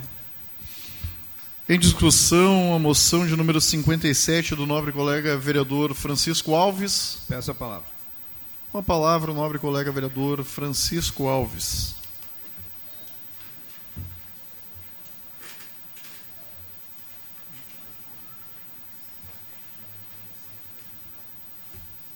Vereadora Fernanda Fernandes, antes de falar da moção, eu gostaria de, né, de parabenizar as mulheres agora no final do mês de março, né? E hoje a gente olha aqui e a gente vê tantas mulheres serem citadas, homenageadas, e aí nós paramos para fazer a reflexão nesse mês e tem um sentimento cíclico, né? Às vezes a gente fica feliz porque avançamos, e às vezes bate a tristeza. E é, quinta-feira a gente teve esse exemplo, né? Então, a luta continua, companheiras. E nós, homens do bem, estamos com vocês para ajudar nesse embate. Então, é, nas mulheres é, que hoje estão aqui, sendo homenageada, né, uh, também uh, fica essa reflexão, mas a Justine e a Nicole que passaram é, por isso, né, e a Flávia e a Marisa da OAB que vem para fazer o contraponto. Então, em vocês fica a nossa, a nossa parabenização, o nosso reconhecimento e nos colocando a favor da luta contínua aí com vocês. É, gostaria de dar um abraço especial na Rosane Prato, uma companheira de longa data, né, que vem na saúde aí desenvolvendo um grande trabalho tanto a nível de município quanto de estado. Obrigado por tudo, Rosane. A Ana, que né, chegou agora, não faz muito depois que a gente tinha falado, Ana, muito obrigado por tudo que tu vem fazendo. Mas, mas né, falar da Sabrina, é, na área da saúde, Sabrina, é, tanta desenvoltura, e aí a gente já começa a, a entender o porquê. Quando a família está junto, quando a família né, dá aquele porto seguro que muitas vezes as pessoas precisam, e não só as mulheres, mas principalmente os homens, a gente começa a entender por que tanta desenvoltura. É, e esse exemplo está aqui, a tua família do teu lado, te amparando, e acredito e tenho certeza que não é só nessa hora, né, na hora do reconhecimento, mas também na hora da dificuldade. E muitas pessoas, e muitas pessoas têm um entendimento que tu é da área da saúde. Pela forma carinhosa que tu recebe, pela forma educada, pela forma atenciosa. 50% dos problemas muitas vezes tu resolve ali. Né? No acolhimento, na conversa, no encaminhamento, naquela forma meiga, carinhosa, com muito amor que tu atende as pessoas e desenvolve as tuas atividades. Então, a gente precisa sim reconhecer esses momentos e essas pessoas. Porque crítica a gente ouve todos os dias, e muitas merecidas, outras tantas nem tanto. Mas quando a gente encontra uma profissional que nem tu, que tu está há cinco, seis, sete anos lá desenvolvendo as tuas atividades, é, e enchendo de alegria o teu, o teu ambiente de trabalho, trazendo muitas vezes aquela palavra de conforto que as pessoas não encontram nos seus lares, nas suas famílias ou nos amigos mais próximos. E tu, sem conhecer, tu acolhe. Conclua, vereador, por eu gentileza. me emociono porque eu passei por momentos difíceis e sei quanto importante vocês são. Parabéns. Muito obrigado, vereador. Francisco Alves. Vereador Sandro também. Parabéns aí a esta servidora. Em votação. Juliano, os vereadores, eu acho que pediram para assinar, então, sua moção junto com o vereador Fica à vontade, Francisco. Fica à vontade para assinar. Aprovado.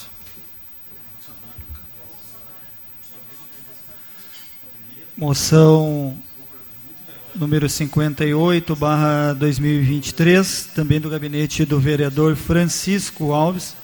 Requer que seja enviada a moção de parabenização e reconhecimento à servidora municipal Ana Lúcia de Carvalho e Silva Mazulo, com uma honrosa caminhada no município de Esteio há 21 anos, desenvolvendo suas atividades profissionais no SAI Esteio, com tanta responsabilidade, comprometimento, empatia e, além de tudo, com muito amor.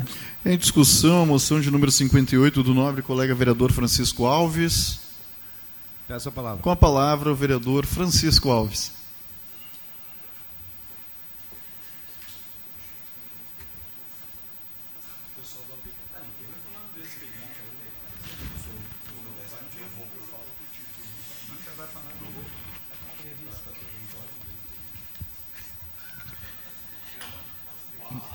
Mais uma vez, né, falando da saúde.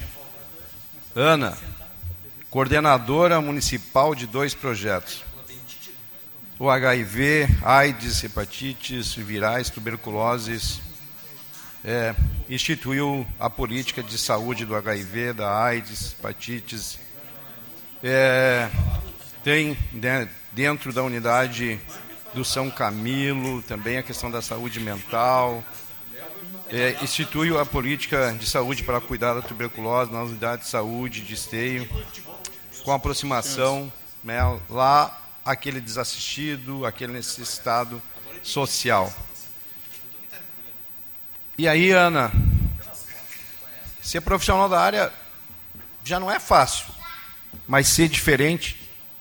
E aí aqui sim, uma profissional da área de saúde, aonde o conhecimento é muito importante mas a ferramenta da comunicação é que faz a diferença do teu trabalho. Como tu te comunica com os jovens, com os adolescentes na hora da prevenção, como tu te comunica já com aquele senhorzinho com uma certa idade que também adquiriu muitas vezes é, o HIV ou até a tuberculose. E aí nós falamos assim, pô, mas a tuberculose está erradicada. Não, não está. E aí nós temos assim no grande centro, né, na região metropolitana, o maior né, número de pessoas infectadas.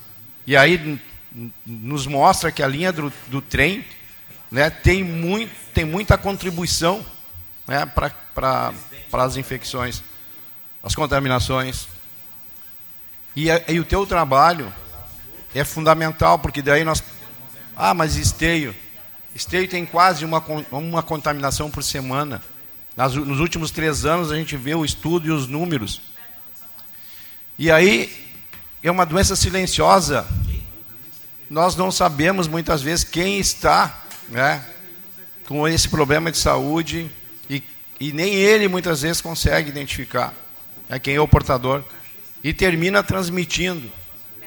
Então, uh, esse trabalho que tu, que tu te propõe a fazer, da forma com que tu faz, é forma única. E também não são só esses dois casos, a gente né, está com frequência encontrando uh, tu e uma equipe trabalhando no interior do município, ou até mesmo aqui conosco, dando palestra, que a gente já esteve junto e fomos agraciados com uma bela de uma palestra, com conhecimento, mas com forma de comunicação única, tua, é que tu consegue é, te comunicar com as faixas etárias todas e também com todo a, a, a, a faixas de economia familiar, né, enfim. Então, Ana, para nós é uma gratidão tê-la junto conosco aqui, uma bióloga, uma professora, é, e que ajuda a cuidar da nossa cidade, é, dos nossos munícipes. Muito obrigado e parabéns pelo que te faz. Muito obrigado, vereador Francisco. Em votação.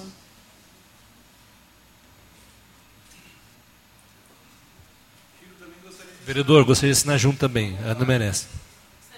Pessoal, à vontade.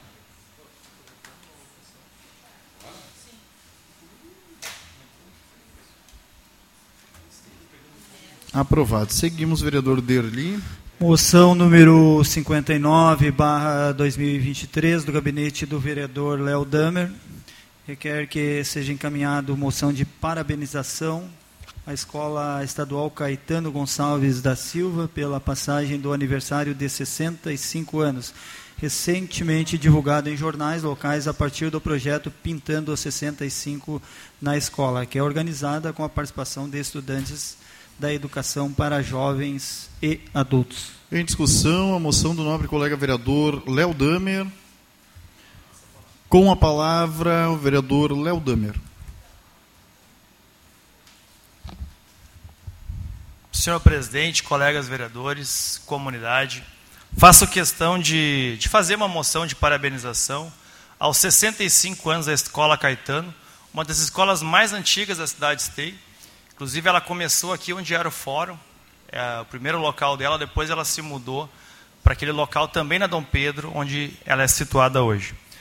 Importante fazer esses debates, eh, colegas vereadores, porque essa é uma das cinco escolas que o prefeito Pascoal, discretamente ou de forma escondida, vem negociando com o Estado no sentido de municipalizá-la, torná-la uma escola municipal, retirada ali a sua direção, acabar com a direção, com a escolha de diretores retirar o ensino médio, uma escola que é referência no município. E digo isso porque o IDEB dessa escola está dentro da meta e está acima de muitas escolas do município. Digo isso porque essa escola tem uma, uma grande estrutura, sala maker, biblioteca, auditório, sala de vídeo, laboratório de ciências e o que hoje é, é, é fundamental, ar-condicionado que funciona em todas as salas e não é propaganda. É um polo de EJA, é a escola que faz o EJA do ensino médio, e todos e vários profissionais é, a, capacitados para a inclusão, que é uma grande deficiência no município hoje. O município, inclusive, vereador Sandro, é importante o debate que nós estamos fazendo agora é, sobre o autismo, porque Esteio não tem capacidade de atender os alunos autistas, porque não tem auxiliares de inclusão. Só para citar uma escola, um mesmo auxiliar cuida de cinco alunos. Semana que vem vou fazer essa denúncia, quando cada um deveria atender apenas um. Então a Escola Caetano é uma referência por esses números aqui. Considerado, e é hoje uma escola que está na linha de corte que o município pretende municipalizá-la, tirar o ensino médio e tomar conta da sua estrutura sem conversar com ninguém. Inclusive queria parabenizar aqui a vereadora Gabriela, que esteve aqui, houve um ato domingo ah, na Avenida do Carnaval, que não tem mais carnaval, mas ainda assim é chamada, onde as cinco escolas mobilizaram umas 300 pessoas e fizeram um ato. E estão se mobilizando sim, porque querem debater. Porque é um crime as direções das escolas, os pais, os alunos, os professores, nem nós, vereadores, estarmos de fora desse debate. E esse é um debate que esta casa tem que fazer sim. Então, parabenizar aqui os 65 anos da Escola Caetano, uma escola que muitos de nós têm relações históricas, porque estudamos ou tivemos parentes que estudaram, uma escola que é referência e uma escola que está na iminência de desaparecer, porque quando ela se torna municipal, rasga-se o passado. Como pegaram, sabia que o arquivo da Ezequiel hoje estava molhando e quase sumiu lá na 27ª CRE, inclusive a Escola Caetano hoje é que se prontificou a, a guardar o arquivo da Escola Ezequiel, que não existe mais. E a Escola Caetano é uma escola referência, não é, é um case de sucesso, alguns gostam de dizer que o município é case de sucesso. O Caetano é case de sucesso, poderia ser comparado com várias escolas do município que estão com problemas. E é uma escola que não tem justificativa nenhuma e resiste contra essa, essa proposta ruim. Lembrando sempre, Esteio tem 31 escolas de ensino fundamental do município e o Estado apenas 10. Se nós municipalizarmos cinco como o prefeito quer, vai dar uma distorção o prefeito resolve os seus problemas de fundamental e penaliza o médio. Só que o prefeito não pensa que as Conclua, pessoas vereador, vão da creche, vão para o fundamental e precisa no médio depois. Vai aumentar a evasão, vai destruir a nossa rede. Então, somos contrários a essa proposta. Cumprimento a vereadora Gabriela, que, é, que foi solidária, porque lá em Sapucaia conseguiram reverter as duas municipalizações, porque a comunidade se mobilizou, e é isso que precisamos fazer agora. Muito obrigado, vereador Léo Damer. Em votação.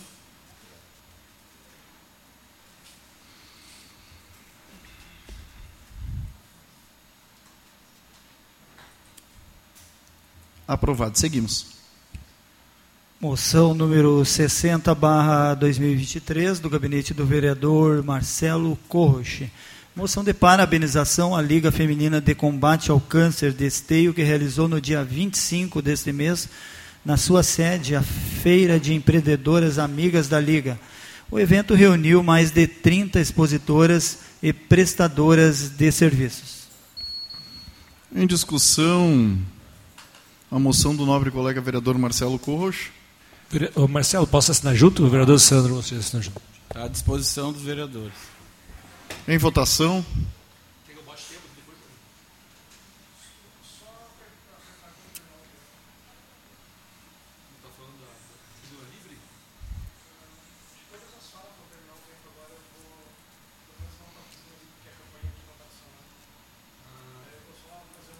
O que é isso aí? Esse sistema?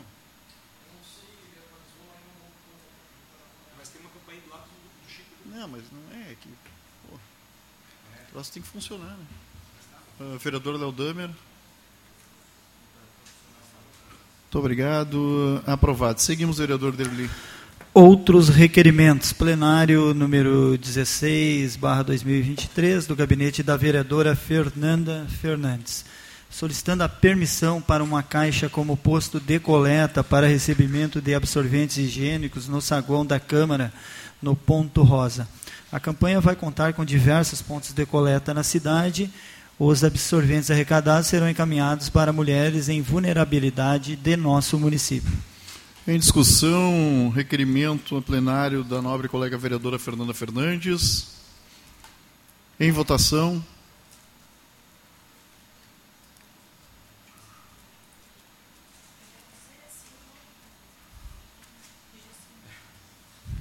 Aprovado. Seguimos. Eram essas as proposições, senhor presidente. Muito obrigado, vereador, pela leitura das apresentações e votações das demais proposições aqui encaminhadas pelos nobres colegas vereadores. Passamos de imediato, então, aqui a nossa tribuna livre. A entidade escrita de hoje, desta noite, é a OAB de Esteio, oradora doutora Flávia Ferreira, presidente da Diversidade Sexual e Gênero da OAB de Esteio. Por gentileza, doutora Flávia, o assunto é repúdio contra o ato de transfobia em Esteio. Pode passar aqui a tribuna. Hum?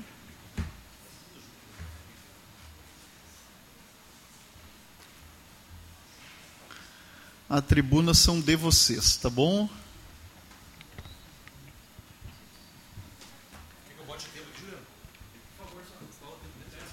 Boa tarde a todos, boa tarde, ilustríssimos vereadores, vereadora, boa tarde às autoridades presentes, em especial hoje a Nicole, que é o motivo pelo qual nos faz estar aqui hoje, também ao Corredor 108 e a todas as outras, a ONG, Amigos da Diversidade, que está aqui também. E acho que a gente pode iniciar, talvez nem todo mundo saiba, como a OAB chegou a este caso, né? E para isso eu gostaria de, mais uma vez, parabenizar o Corredor 108, que foi através da Ana, que é uma pessoa não binária, e a Jenny, que é uma mulher trans, que comandam esse corredor, que eu fui marcada nessa publicação, e daí acabei tendo ciência do ocorrido. E daí a gente surgiu essa questão de atuarmos como OAB, né, que é uma um instrumento que pode surgir e é necessário na sociedade para colocarmos esse projeto. Bom, esse projeto ele visa qualificar os locais, porque, como já foi dito aqui pelos vereadores, aconteceu essa agressão que se iniciou de forma verbal e acabou terminando numa agressão física. E a grande pergunta que ficou no ar é o que a academia poderia ter feito como prevenção desse ato. E a OAB, tendo essa comissão de diversidade, ela se coloca aqui como possibilidade de ser uma qualificadora desses locais. Porque ninguém é melhor do que falar sobre as leis do que a Ordem dos Advogados do Brasil. a gente coloca nesse projeto uma ideia de formação para instituirmos um selo após a, a, qualificação, porque o selo por si só ele não vai uh, retirar esses atos criminosos dos locais. É necessário uma formação. O selo sozinho ele não trabalha, então a gente colocou essa necessidade de termos essa formação e a, a comissão se coloca à disposição para fazermos esse selo em conjunto com o município. Também nos colocamos à disposição para fazermos uma cartilha atualizada dos direitos LGBTs que é IAPN+, porque eles estão em constante movimento e é interessante a gente ter essa constante atualização. Agora, existe, por exemplo, a questão de uh, a retificação de registro civil não tem custo nenhum e pouca gente sabe sobre isso. É necessário essa, essa formação e o município como, tem o dever também de nos fornecer. Né? A gente também institui, além da cartilha, um, uma ideia de um painel, enfim, um A5, para que os locais que, que se estejam, se sintam aptos, coloquem ali o disque denúncia, o local que é, o WhatsApp da delegacia, o local que a gente pode estar procurando em casos de LGBTQI APN mais fobia. E assim, a gente se coloca como questionadora e também como estamos apresentando esse projeto, que, que nem muitos falam, né? Ah, a gente está criticando e não está apresentando. A gente está apresentando, então vamos cobrar. É interessante a gente se colocar como também cobrando essa execução. Eu vou passar um a palavra aqui para a doutora Marisa também, que faz parte da Comissão da Mulher Advogada.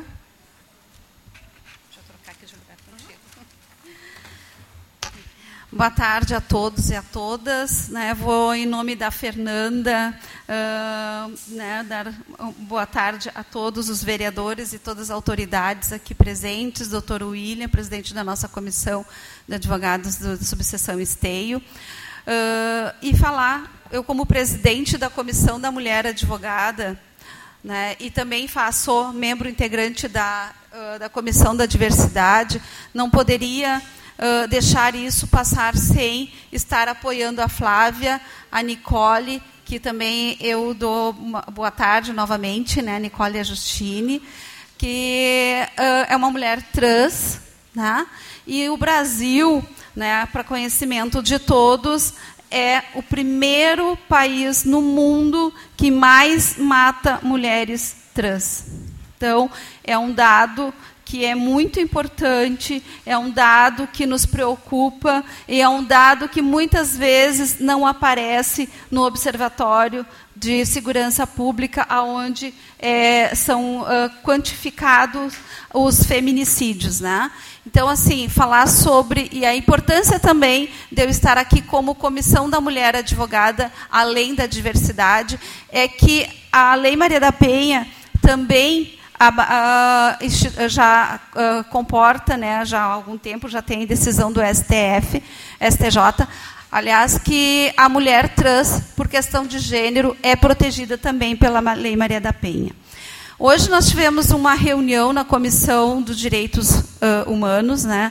E, e o Léo depois trouxe uma fala a respeito dos conselhos. E eu acho muito importante que uh, os conselhos retornem, né? Eu, e, e gostaria muito que a OAB também tivesse uma cadeira na Comissão dos Direitos Humanos. Então, me direciono também ao Sandro com esse pedido, né, que nós tenhamos esse assento uh, permanente na Comissão dos Direitos Humanos. A OAB é importante estar aqui hoje não só pela diversidade, não só como a comissão da mulher advogada, mas porque a OAB ela tem que eh, trabalhar com essas questões da sociedade. A OAB é o nosso desejo, nós conversamos em reunião, é, de estar participando de tudo que traz a, a, que tem as questões da comunidade, né?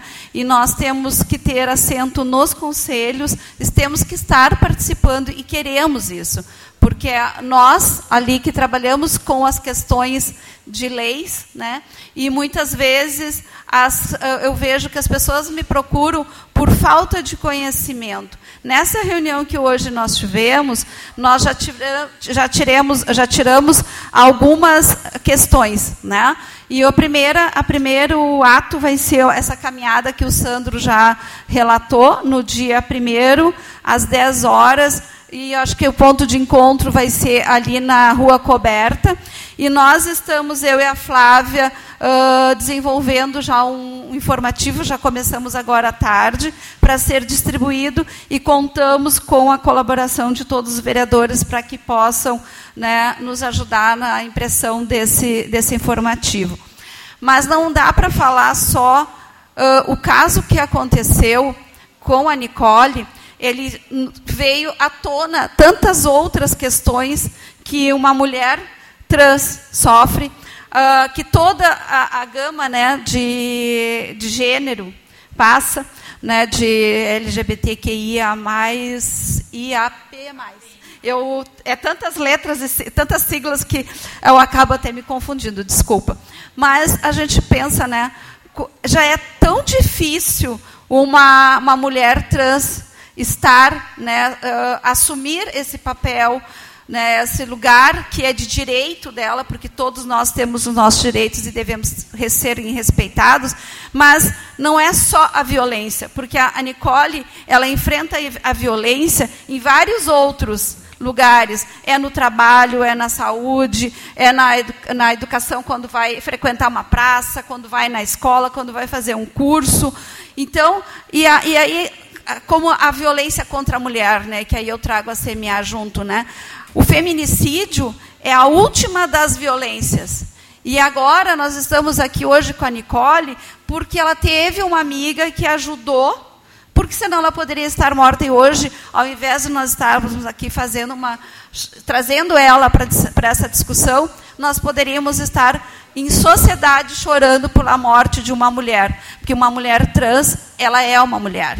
Né? E nós precisamos reconhecer todas as diversidades de gêneros que existe e que nós precisamos, como sociedade, debater o preconceito, qualquer tipo de preconceito, racismo, discriminação e como nós estamos aqui, né, aonde é, muitas vezes saem as leis, né, onde saem na maioria das vezes até, né, porque vem, pode vir do, do executivo também, mas nós precisamos criar políticas políticas públicas efetivas e que o ato de hoje, que a caminhada que vai ter no sábado, não seja os únicos atos. Nós precisamos ter capacitação na rede. E só para concluir, que eu estou esgotando o tempo, já conversei com o doutor William e tenho certeza que a Câmara de Vereadores também vai nos apoiar de fazer um evento aqui né? Já vamos, já vou estar tá pedindo, né, que o lugar seja aqui a Câmara de Vereadores, uh, conversar com a CISI e chamar uh, os comércios, pessoas que para fazer inscrição e participarem de uma capacitação. Essas pessoas, porque o selo ainda é uma proposta que precisa ser ainda mais discutida de, e, e até mesmo ter um projeto, mas que nós possamos dar um certificado para iniciar essa cultura de apoio, de conhecimento e de prevenção, para que isso que aconteceu com a Nicole não aconteça mais. Obrigada.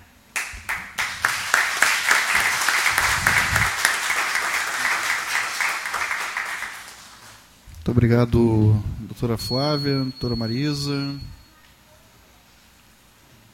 Aqui deixamos, já até tive a oportunidade de conversar com o presidente da OAB, William. As portas estarão sempre abertas aqui para todos os movimentos pertencentes aí. A casa está sempre à disposição, assim como os nobres colegas vereadores aqui. Muito obrigado aí pela explanação. Passamos agora ao grande expediente. Nele está inscrito os vereadores Gilmar Rinaldi, Léo Damer, Luciano Batistello e Marcelo Curros. Com a palavra, o nobre colega vereador Gilmar Rinaldi.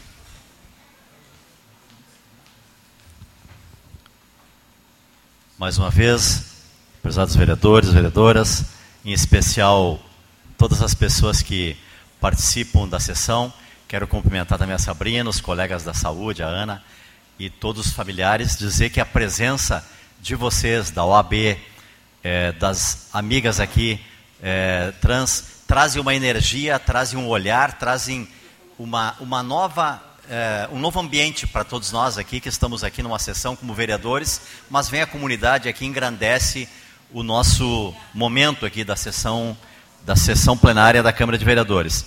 Queria é, brevemente fazer aqui uma prestação de contas.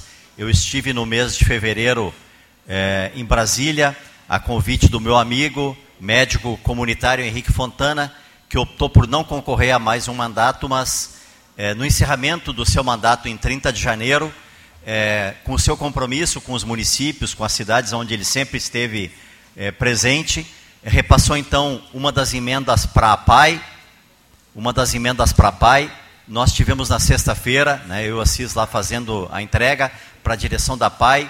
Aproveitei também para conversar com a Fernanda Girardi, é, dizer do meu reconhecimento, né, que neste segundo ano, então iniciando o segundo ano, é, com o trabalho das educadoras da sala de recursos, Sandro, a gente tem uma impressão positiva, Fernanda, de que o trabalho é, técnico da PAI está trazendo é, mais qualidade para a inclusão nas nossas escolas.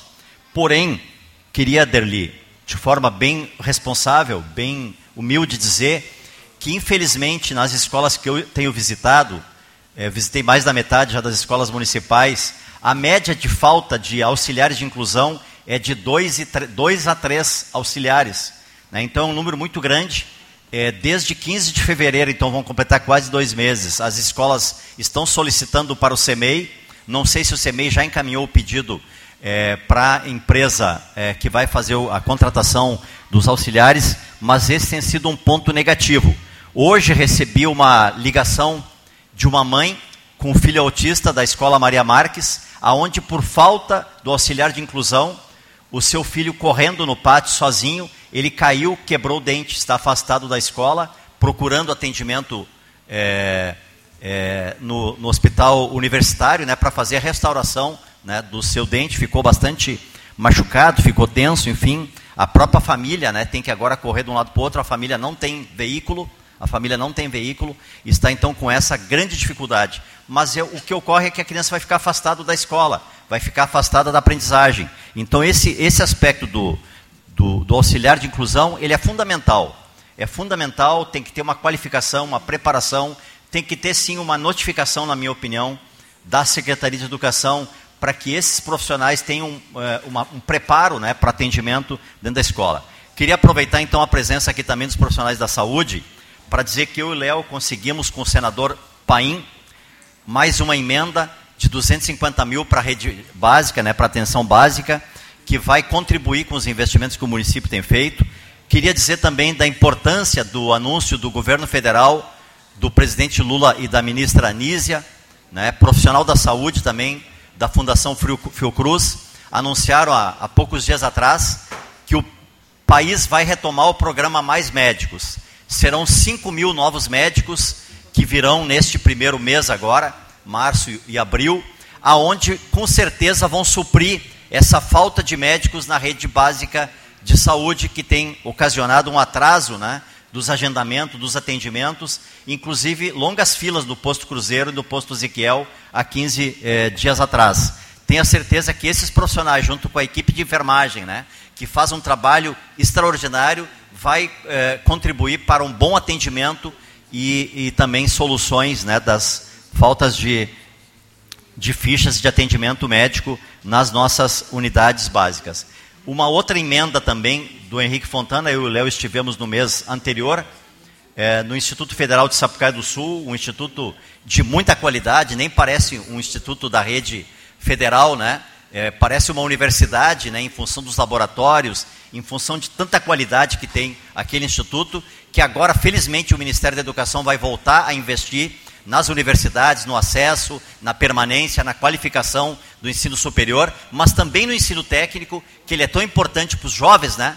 Como disse o Léo, que saem da, da, das escolas estaduais e têm a oportunidade então de ir para uma escola técnica, né? Como temos aqui o Liberato, como temos é, os institutos federais aqui de Canoas e de Sapucaia do Sul. E esta emenda que foi é, repassada para o Instituto Federal, ela vai possibilitar que todas as nossas escolas, ou quase todas as nossas escolas, tem mais uma emenda do Bom Gás também, quase todas as nossas escolas estaduais, que nós acreditamos nas escolas estaduais, elas poderão então fazer um trabalho de reforço escolar, qualificação profissional e preparação para o Enem.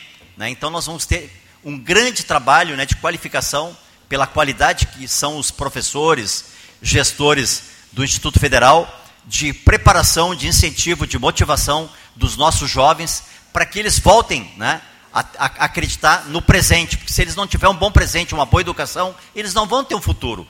O futuro é distante, eles têm que ter um, um investimento na educação, na cultura, na qualificação profissional hoje, para que eles possam viver né, nesse mundo que é muito desigual, mas se eles tiverem educação, tiverem é, qualidade no ensino, tiverem aprendizagem, com certeza eles poderão acreditar sim no futuro. E tendo educação, eles vão poder escolher, né, é, poder optar né, por qual curso depois que eles vão ingressar, qual instituição educacional que eles vão ingressar, mas pelo menos eles vão ter essa oportunidade de se capacitar, de poder crescer né, enquanto cidadãos, enquanto seres humanos. Então, queria dizer da minha satisfação dessas primeiras é, é, medidas né, que o governo federal está cumprindo né, em várias áreas, na área da saúde, na área da educação, na área é, da alimentação também.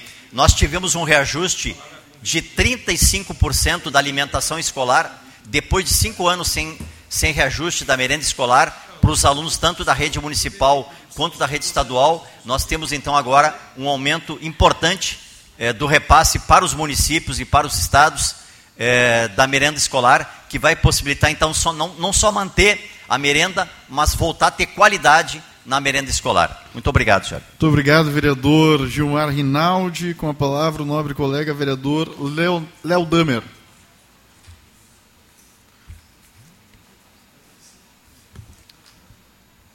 Senhor presidente, colegas vereadores, comunidade aqui presente, eu até tinha preparado, Gilmar, um outro grande expediente, mas acho que é importante que a gente possa seguir nesse debate, porque eu acho que ele é o mais, o, mais importante hoje, talvez, considerando o número de pessoas que têm me procurado a partir também de visita nas escolas, que se trata, sim, dos auxiliares de inclusão.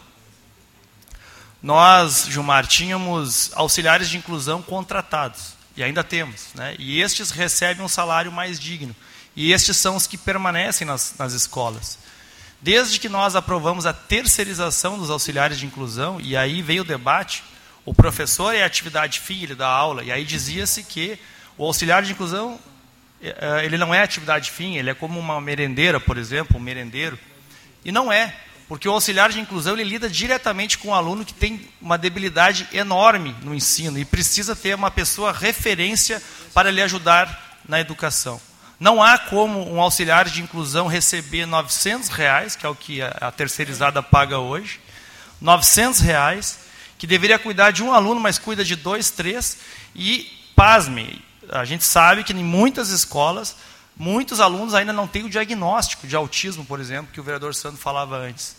E aí, como não tem o diagnóstico, a escola não coloca o auxiliar. Eu conheço uma pessoa, o Gilmar também conhece, que está tratando com cinco crianças hoje. E não é, não dá. Não, e essa pessoa, por receber 900 reais, está, está procurando emprego, já vai sair. Vai entrar outra, vai entrar outra, vai entrar outra. E essas crianças vão ficando com uma defasagem enorme na educação. O que nós tínhamos que fazer, esta Câmara tinha que fazer, a Comissão de Educação tinha que fazer, é chamar o Executivo e pedir para parar de terceirizar. Uh, o executivo aprovou, Gilmar, na época, a terceirização da Assocepim. Ela veio de Canoas, era a Ângela Cruz, a, que, que coordenava indiretamente a entidade. A Ângela Cruz abriu uma entidade em Canoas para fazer inclusão, auxiliares de inclusão, quebrou a entidade, deixou 80 trabalhadores do pincel, veio para cá, fez a mesma coisa, e nós denunciamos. A Socepim é a mesma Educar, de lá, se eu não me engano, era o contrário o nome, mas era a mesma entidade, a mesma pessoa abriu duas empresas de fachada, né? e agora é uma outra entidade que faz, mas paga a mesma merreca e quando dá problema de pagamento, que já atrasou também. Não dá para terceirizar auxiliar de inclusão.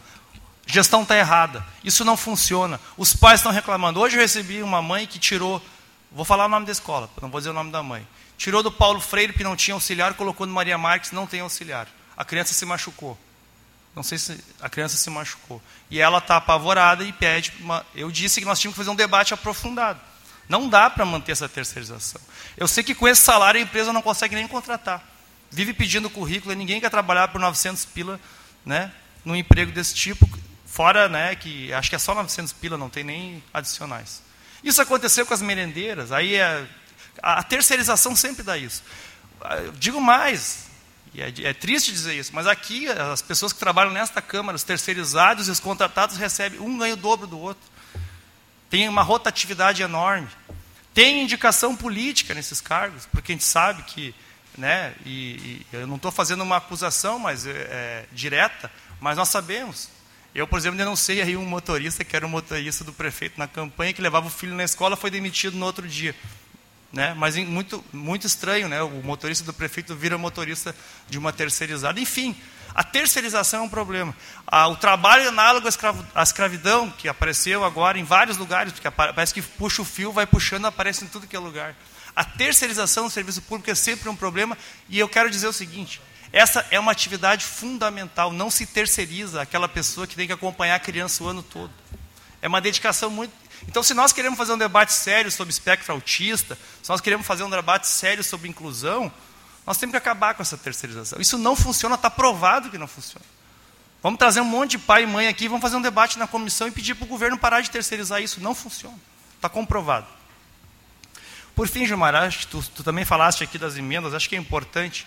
É, nós temos é, emendas com o Instituto Federal que vão ser executadas no segundo semestre, a princípio, uh, de reforço escolar de português e matemática para preparar alunos para as provas do Enem, os do ensino médio, e preparar para as provas do Liberato, do próprio Instituto Federal de Sapucaia do Sul.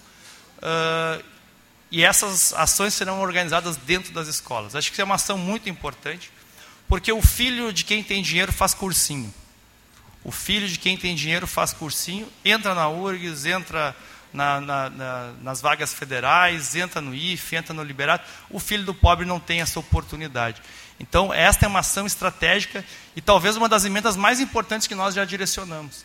Né, fazer reforço escolar, e este ano o recurso é bem maior, vamos poder garantir muito mais turmas, com uma emenda do deputado Bongás, uma emenda do deputado Fontana, que não é mais deputado, mas deixou uma emenda direcionada para nós, no sentido de garantir, sim, que muitos jovens tenham é, a esperança de ingressar aí, ou na faculdade, ou ah, numa escola técnica, né, porque nós temos que pensar a educação como um todo. E por fim ainda, já que eu tenho um minuto e vinte, dizer para os vereadores que nós temos que discutir essa coisa da municipalização. Isso não pode ser lá um troço que o prefeito está discutindo, duas pessoas do, da, da prefeitura com duas pessoas do Estado, e os quatro sentam e discutem.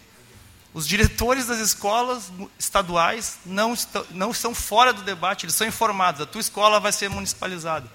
O Clarete vai virar uma, uma escola infantil. O bairro do Parque vão tirar os alunos do médio do, do, fundamental e jogar para o Luísa, que está um caos.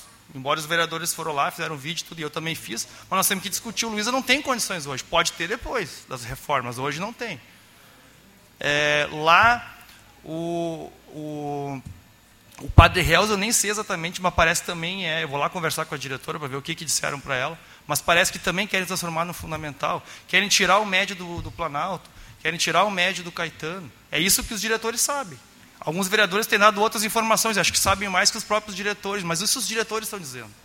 E nós precisamos conversar, está errado. 10 escolas do Estado, 31 do município.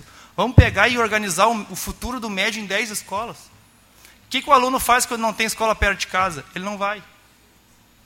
Quando, se virar cinco escolas do Estado só, como a proposta talvez seja, ou seis ou sete apenas, e o município vai ter 36 escolas, 37, o que, que vai acontecer? Evasão. Nós não podemos, para organizar uma rede, quebrar outra. O debate é irracional. Então, eu acho que nós temos que fazer um grande debate. Nós temos que fazer, inclusive, estamos pedindo, estamos organizando aí um, um debate que envolva a Comissão de Educação da Assembleia Legislativa, no devido momento, convidaríamos a todos. Muito obrigado, vereador Léo Damer. Com a palavra, o nobre colega vereador Luciano Batistella.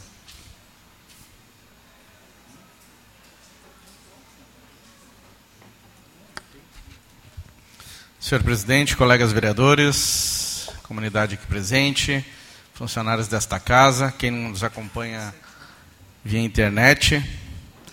Bem, vou utilizar meu grande expediente até para reforçar algumas informações que são importantes, principalmente para a comunidade e quem utiliza, o cidadão que utiliza o nosso sistema único de saúde.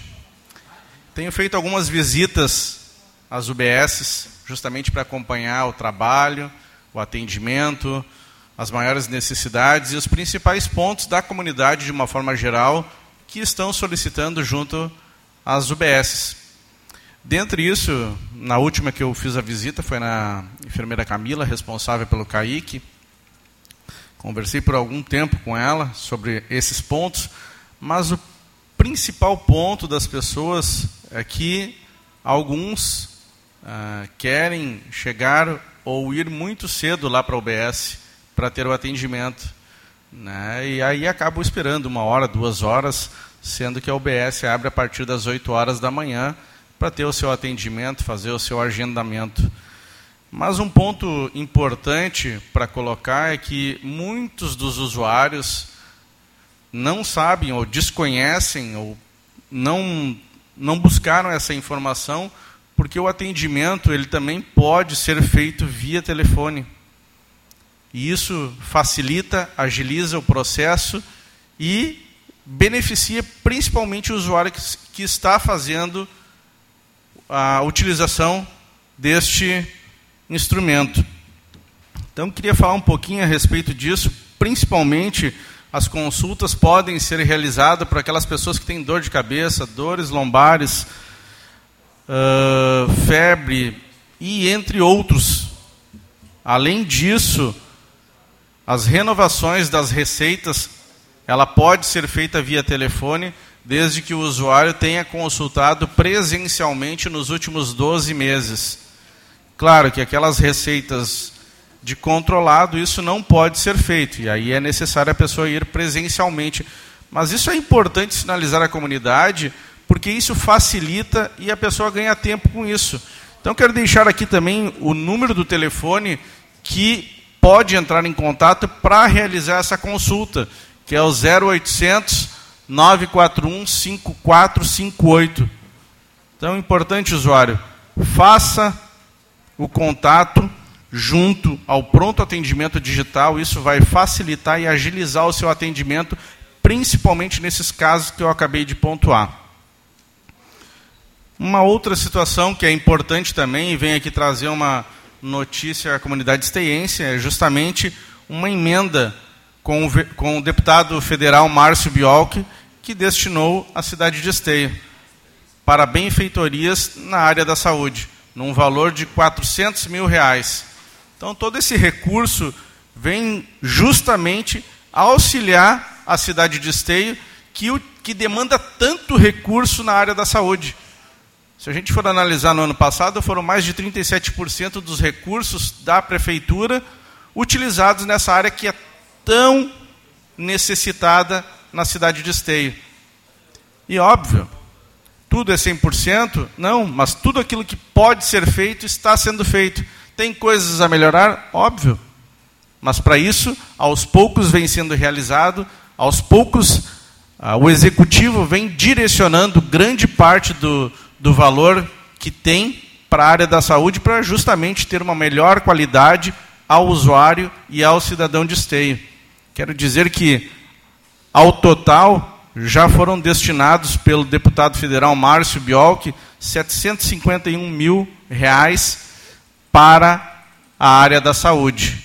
E tudo isso em melhorias, para poder dar maior qualidade, maior agilidade e maior benefício ao cidadão de esteio.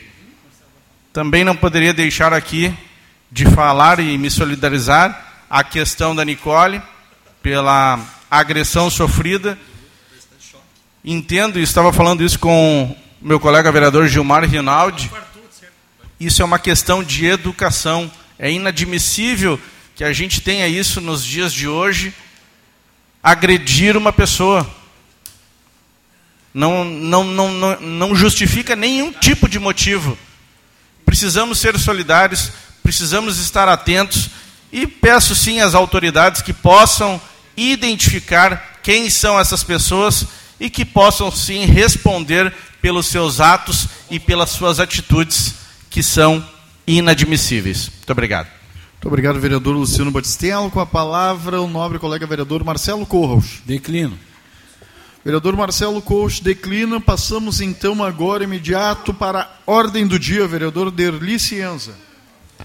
Passando então à ordem do dia, temos inicialmente o projeto de lei número 73, que altera a lei 73/2023, que altera a lei municipal número 58 5891 de 5 de maio de 2014, que dispõe sobre a organização e funcionamento do Conselho Tutelar em Esteio e da outras providências. Parecer verbal da Comissão de Constituição, Justiça e senhor Redação. Presidente, senhor presidente, uh, questão de ordem. O projeto foi uh, colocado por, em excepcionalidade, porque ele foi apresentado aos vereadores agora, duas, três horas antes da sessão. Nós fizemos uma análise e gostaria de apresentar uma emenda, porém teria que ser verbal, por conta da. Né, porque não houve nem sistema para a gente poder trabalhar.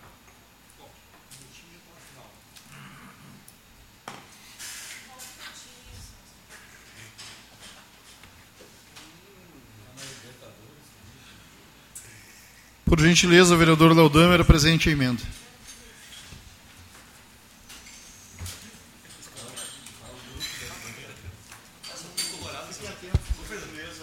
Senhor presidente, na verdade, é, os vereadores nem fizeram esse debate, e os vereadores não sabem mesmo, nem, nem, nós sabíamos que o projeto chegou agora. Na verdade, ninguém sabia, porque a resolução do Conselho também não apresenta uh, o encaminhamento do CONDICA, na verdade, que é o conselho que regula a eleição do Conselho Tutelar, muito menos os conselheiros, embora o Conselho Tutelar esteja há três anos pedindo debate sobre essa mesma lei, mas não foi ouvido. Mas, uh, bem objetivo, a, a lei ela traz um, a, a, adaptações a uma resolução do CONANA. Porém, há um artigo que não, não condiz com a resolução do CONANA. Era isso que eu queria apresentar.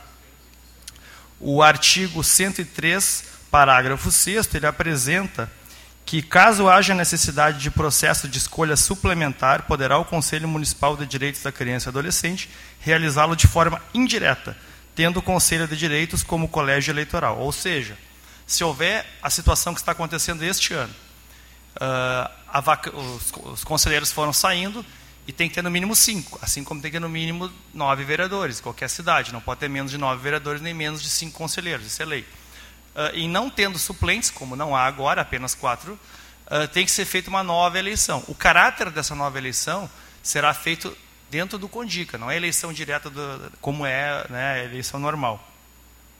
Só que a resolução do Conana fala se for nos últimos dois anos. Estou com a resolução do Conana aqui. Caso haja necessidade de processo de escolha experimentar, nos últimos dois anos do mandato, é, poderá o Conselho Municipal, o Condica, fazer essa eleição indireta. Então, na verdade, aqui é para garantir a democracia, ou seja, se o mandato é de quatro anos, se nos primeiros dois anos dos quatro é, não houver suplentes para chamar, tem que ter eleição, sim, isso diz a resolução do CONANA. E aqui a lei não se adapta à resolução do CONANA.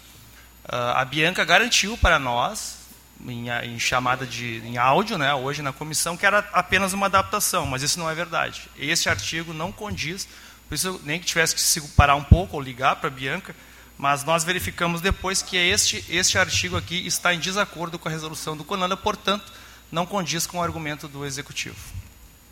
Muito obrigado, vereador Léo Damer. Eu vou suspender a sessão por cinco minutos aqui para a gente fazer discussão interna, tá bom? Suspensa a sessão.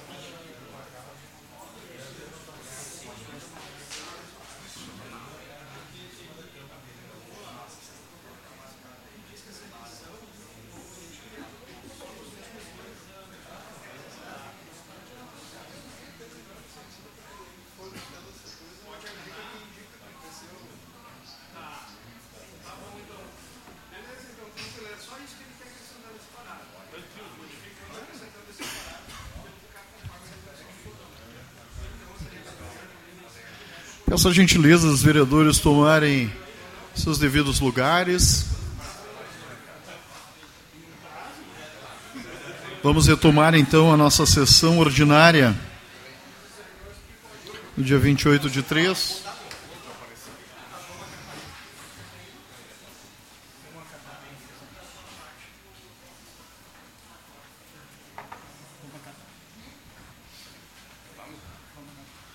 Nobre colega vereador Léo Damer.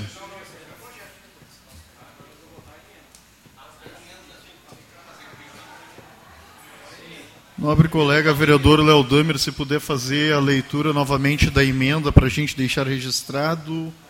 Ô Juliano, tu tem o teor aí do texto da emenda? Então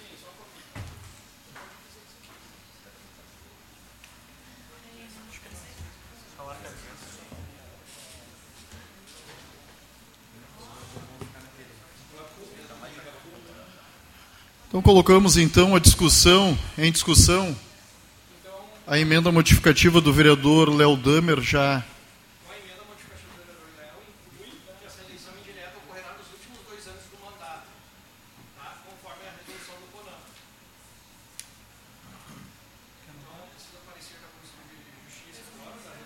É isso, vereador?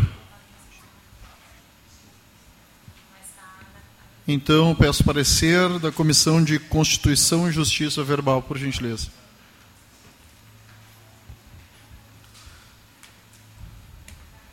Conforme emenda oferecida pelo vereador Léo Damer, se encontra em consonância com o artigo 117, parágrafo 4 do regimento interno desta Casa. Sendo assim, a comissão opina pela tramitação normal. Então, Agora sim, em discussão, a emenda modificativa de, do. De acordo Opa, de, desculpa, de, mais, de, acordo, de acordo, com o parecer. parecer. Agora sim, Obrigado, então, presidente. em discussão aí a emenda do nobre colega vereador Léo Damer. Peço a palavra. Com a palavra, o nobre colega vereador Léo Damer. Lembrando a todos os vereadores que, como foi uma emenda. Oi? Não aparece aqui, Não, mas já está inscrito. É. Nós vamos colocar ali, Léo, cinco minutos ali, ó. Não, colegas vereadores, comunidade, apenas porque houve uma. ah, talvez foi uma, se- um debate meio rápido, então só para explicar, para ficar bem claro. Na verdade, esta emenda ela busca adequar a lei municipal à resolução do CONANA, até porque a justificativa do executivo, da própria Bianca, em diálogo com a comissão, é que esta lei estaria buscando toda a resolução do CONANA para dentro da lei. Ah, apenas um artigo que este define o, o- o critério dos candidatos, que este é um debate municipal. Mas o resto da lei é uma é adaptação à resolução do CONANA. E este artigo estava em, em discordância à resolução do CONANA no seguinte aspecto. Ah, em havendo a vacância dos conselheiros tutelares, que o mandato é de quatro anos, nos primeiros dois anos é a eleição direta das pessoas de novo, como é né, eleição direta. Em havendo a vacância dos conselheiros, dos conselheiros tutelares e não havendo suplente nos últimos dois anos, aí é eleição indireta, ou seja, dentro do CONDICA. Isso é o que diz a resolução do CONANA. A lei proposta pelo Executivo dizia que ao longo dos quatro anos, não havendo suplência, seria eleição indireta. É uma analogia a, a- qualquer mandato de executivo. Nos primeiros dois anos, eleição direta, segundo, no, no segundo, na segunda parte do mandato, é, assume o vice, no caso, ou, neste caso, é, eleição indireta dentro do CONDICA. Então, na verdade, é só para esclarecer, esta é a emenda. Muito obrigado, vereador Léo Damer. Então, como não foi, como está sendo registrado agora no sistema, nós vamos fazer a votação aqui contrária, os vereadores levantam e favorável, os vereadores permanecem sentados. Em votação. Aprovado. Seguimos, vereador Derli Cienza.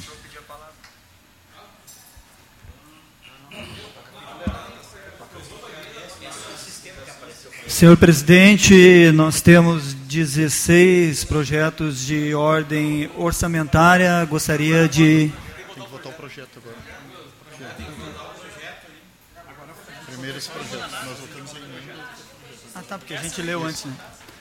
Projeto de lei executivo número 73/2023 altera a lei municipal número 5.891, de 5 de maio de 2014, que dispõe sobre a organização e funcionamento do Conselho Tutelar em Esteio e da outras providências. Parecer verbal da Comissão de Constituição, Justiça e Redação. O presente projeto de, de lei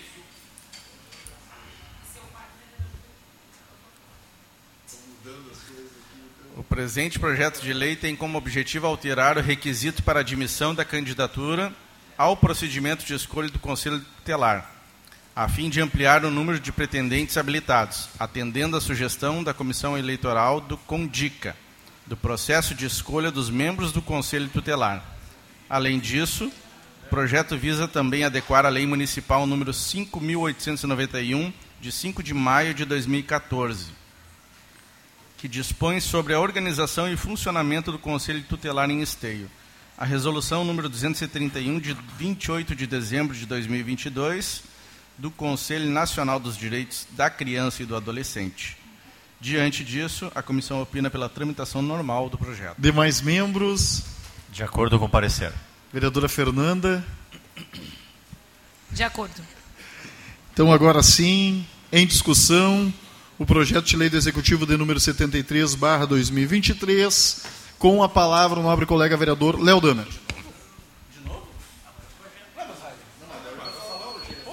Senhor presidente, é, colegas vereadores, importante só que a gente possa refletir, porque a forma de tramitação desse projeto é extremamente temerária, porque nós votamos em regime de excepcionalidade, portanto, entramos em contato com, este, com a matéria, com esta matéria, com este projeto, três horas antes desta sessão, em regime excepcional significa que o projeto não estava nem na casa, nenhum vereador teve acesso, a menos que tenham tido acesso de outra forma. E aí fomos atrás de qual o debate que construiu esse projeto.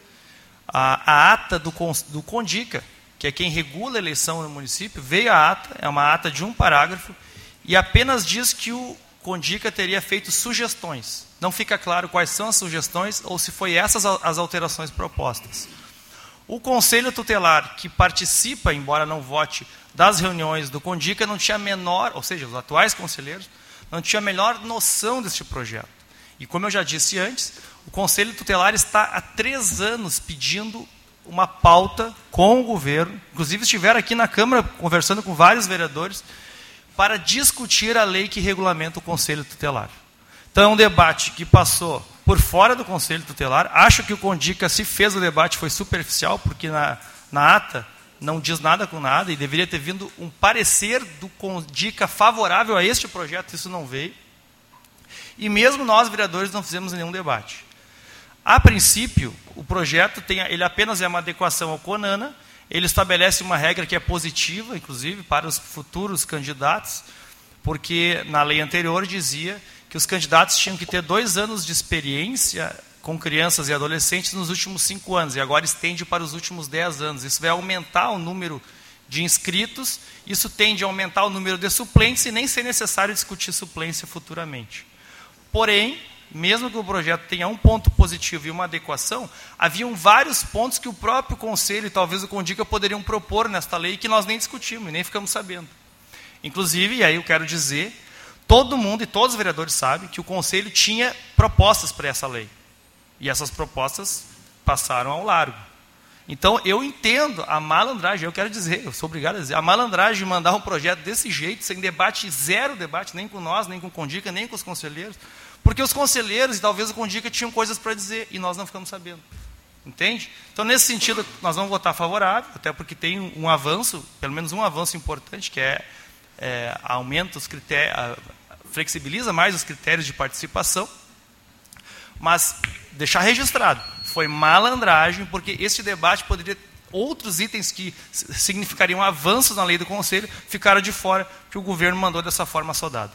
Muito obrigado, vereador Léo Damer. Agora sim, em votação, o projeto de lei do Executivo de número 73, 2023.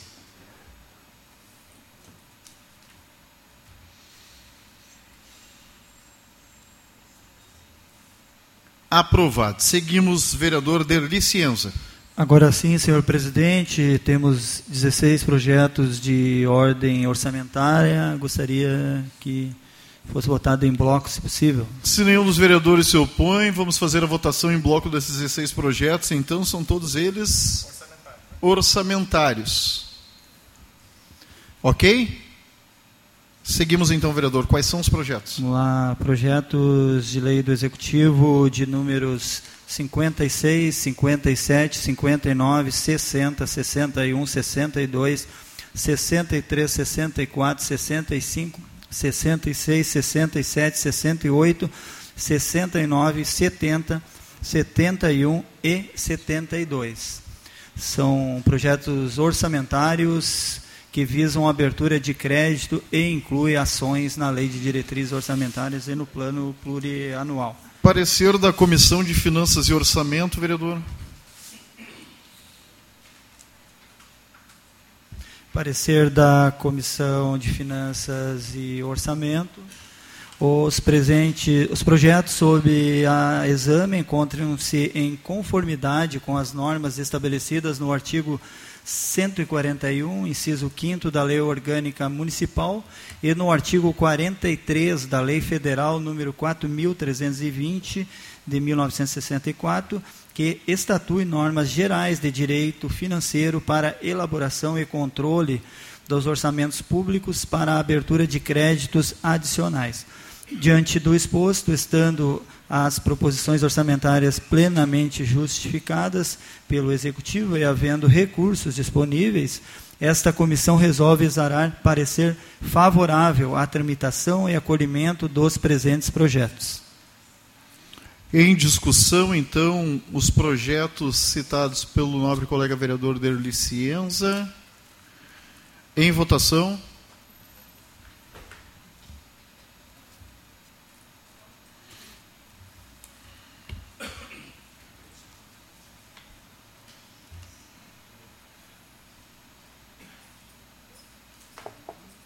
Aprovado. Seguimos, vereador Derli.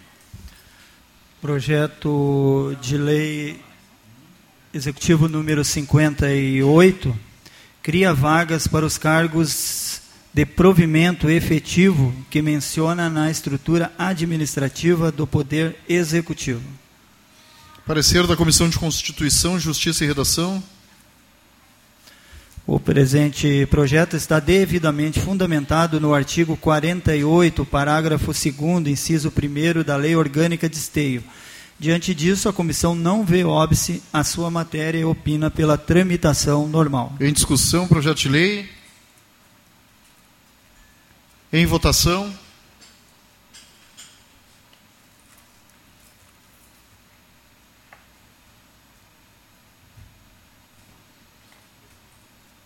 Aprovado. Seguimos.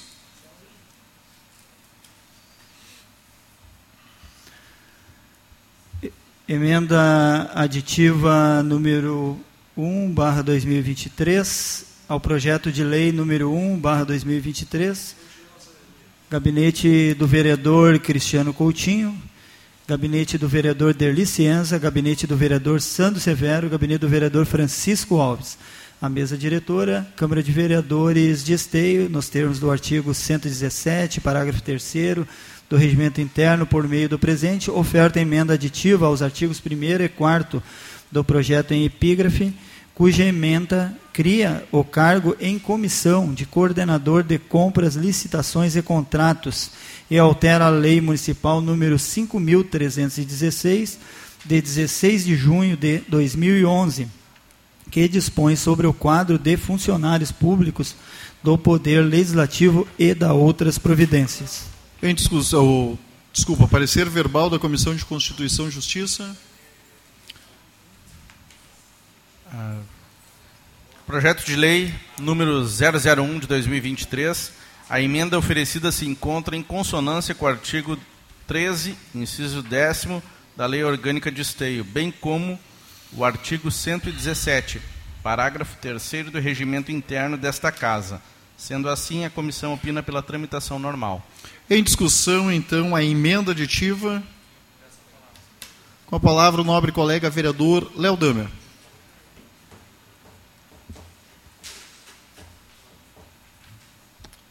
Senhor presidente, é, comunidade que ainda nos acompanha, Até para que a comunidade entenda, a Câmara, a partir desta lei, está criando um cargo em comissão, chamado CC, na área de licitação e compras. Há uma justificativa, há uma funcionária que pediu licença e interesse, uh, embora esta situação já é uma situação que vem desde o ano passado, e houve uma decisão então da, mesa, da então mesa diretora de uh, resolver esta questão com um cargo em comissão mais um CC. Né? Então, nós, da bancada do PT, já vamos abrir o voto aqui, somos contrários a esta criação, porque entendemos que haviam outros meios de resolver essa situação, ou fazer um contrato, embora talvez levasse aí alguns meses, ou pedir uma cedência para o município, o município poderia ter mandado um técnico desta área para suprir esta carência, e como dizia o vereador Jaime, um passarinho me contou que havia esse técnico, inclusive, mas no meio do caminho houve uma reversão dessa expectativa. E eu acho que, se é para criar um cargo para atender uma demanda pontual, o, a, a, mesa diretora poderia muito bem já ter aberto um concurso em paralelo para uh, uma nomeação futura de um processo seletivo, né, um concurso, para deixar claro que esta é uma situação provisória. Por que eu digo isso? Porque este é um cargo fundamental, é o cargo que lida com licitação e compras, é o setor mais neurálgico, o setor mais sensível de qualquer gestão, é o lugar onde não pode haver nenhum tipo de interferência política, é o lugar mais técnico que qualquer gestão deveria colocar, uh, prestar, prestar atenção. Não estou fazendo nenhum tipo de acusação que vão usar o setor de licitação para roubar, mas se nós, não estou fazendo esse tipo de acusação, mas este não é um lugar para CC, este é um lugar para técnicos, até para preservar esta mesa diretora. E acho que esta saída, que não pensou em alternativas, ou não, apresentou, não as apresentou, que não abriu um concurso paralelo, é, erra ao fazer esse tipo. Haviam outras saídas. E quero fazer esse debate, porque esse é um debate importante e nós temos um histórico disso. Eu sou vereador há alguns mandatos, e muito se falou aqui sobre CC, sobre aumento de CCs, inclusive se fez muita demagogia a esse respeito. E a Câmara de Vereadores está aumentando sim o número de CCs.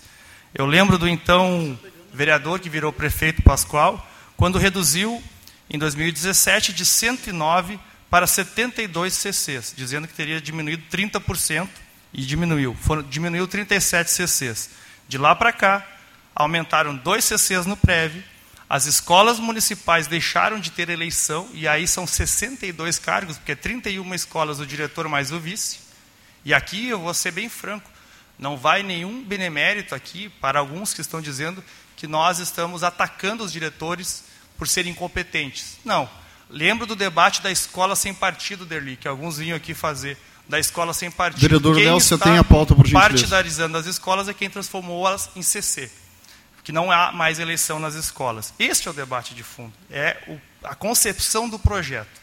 E agora, mais um na Câmara, somando aumento de 65. Ou seja, a base do governo diminui 37, aumenta 65 para nomeação de partidos.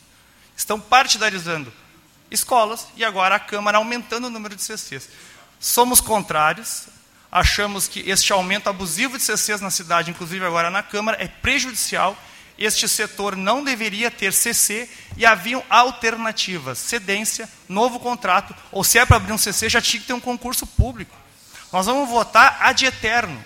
Nós não sabemos até quando vai ter um CC aqui.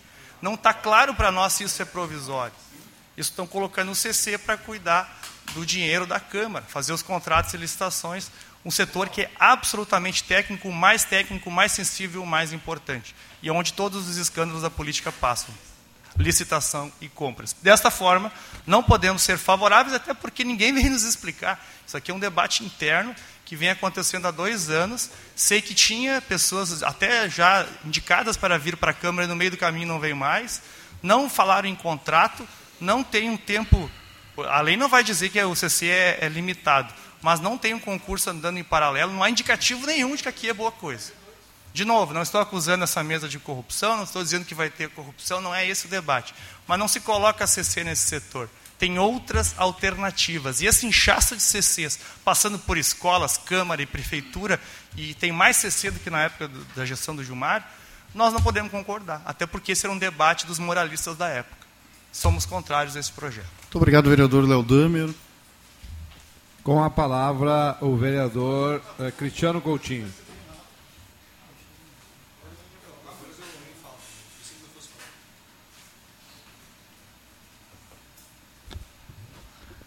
Uma boa noite a todos, colegas vereadores, comunidade que nos assiste mais uma vez.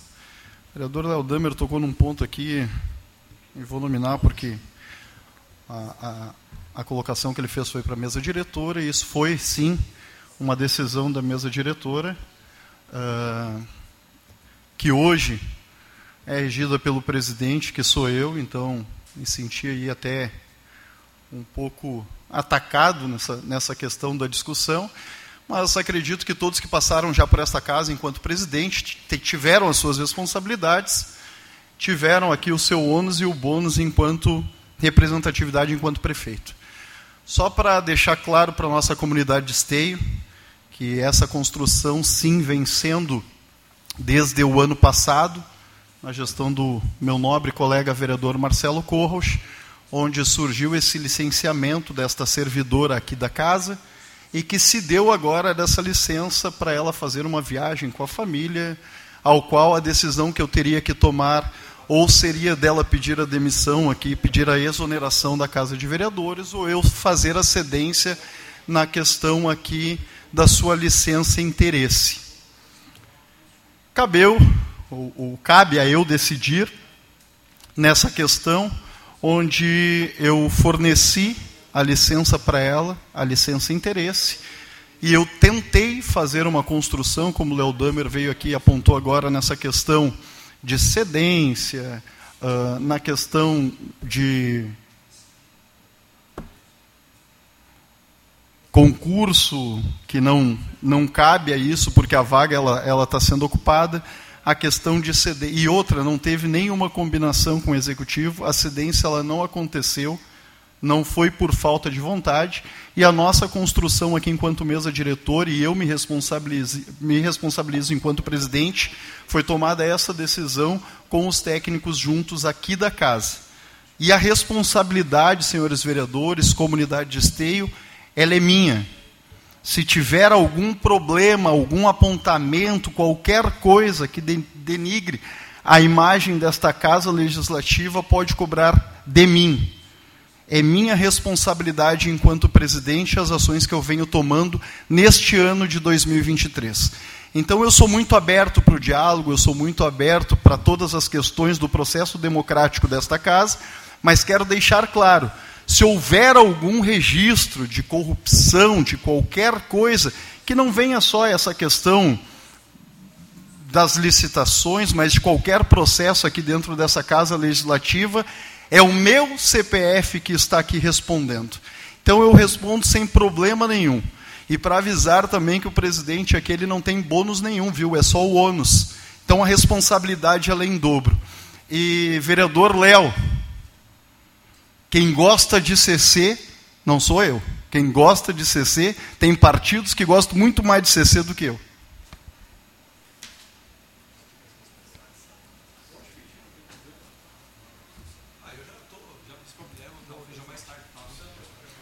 A palavra o nobre colega vereador Sandro Severo.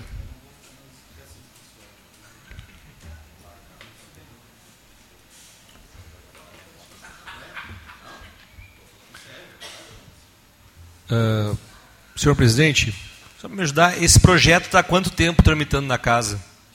Foi excepcional? Foi urgente? Não, né? E aí a gente não dá para esse momento se senta com o presidente, eu tenho certeza que tu ia explicar para o vereador Léo a situação do que está acontecendo e não tenho dúvida nenhuma que seria explicado. O princípio da, da eficiência da gestão pública, uh, presidente, fica muito claro ambos os diretores, desde o procurador, legislativo, diretor-geral e administração, na média, vai ser quase 8 mil de economia mensal.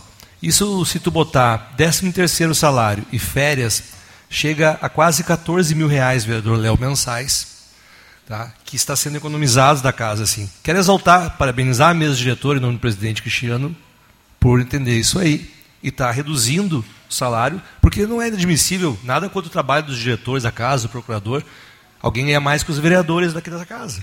Acho correto. Parabéns, alguém chegou e teve a coragem de fazer isso. Quero saudar. O senhor poderia vir aqui saudar essa atitude. O senhor está nessa casa há quatro mandatos. Agora, outra coisa que poderia ser feita aqui nessa casa também é dizer, e aí é, não é protecionismo, não é nada disso. A nossa Câmara, vereador Vladimir, é exemplo da região metropolitana. Todo ano aqui é 700, 900, 1 milhão devolvido para o Executivo Municipal. Os, nós temos dois assessores, sabe muito bem, a gente tem que suar a camiseta para trabalhar com dois assessores, enquanto o Câmara aqui do lado do Canoas tem nove assessores, em Sapucaia tem seis. Enquanto lá em Sapucaia o presidente ganha uh, a participação por ser presidente no ano dele. Não, gente, não vamos diminuir todo o que a gente tem aqui em Esteio, que é uma cidade, nossa Câmara é referência no estado do Rio Grande do Sul. Arrisco dizer se tem outra Câmara mais econômica e pró-eficiente de pós-gestão pública como essa Câmara.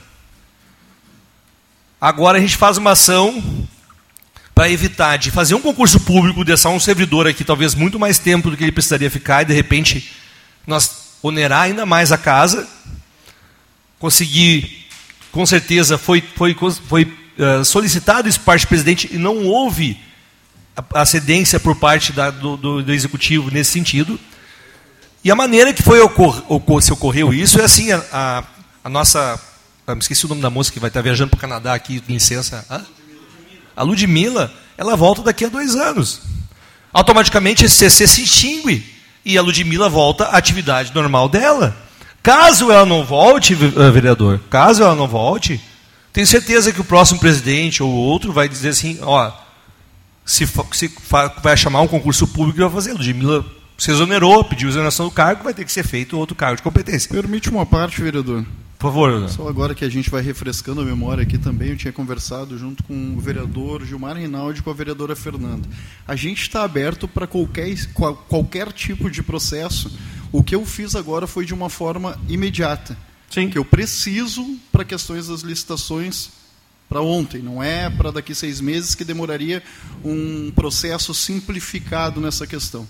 Mas eu disse que a gente estaria aberto também para fazer qualquer tipo de ajuste. E mais uma coisa, nós colocamos ali alguns gatilhos ali, não só na questão dos diretores, mas também na construção dessa e, e que não vai ali está nominado na questão da indicação do presidente da casa, com todos os, os os deveres ali da, da, da, voltado ali com comprovação para a questão essa do, do, do, de assumir esse cargo. Sim, perfeito. O vereador Gilmar, pode dar uma partezinha rapidinho, Obrigado, antes meu tempo aqui. Obrigado pela parte, vereador Sandro.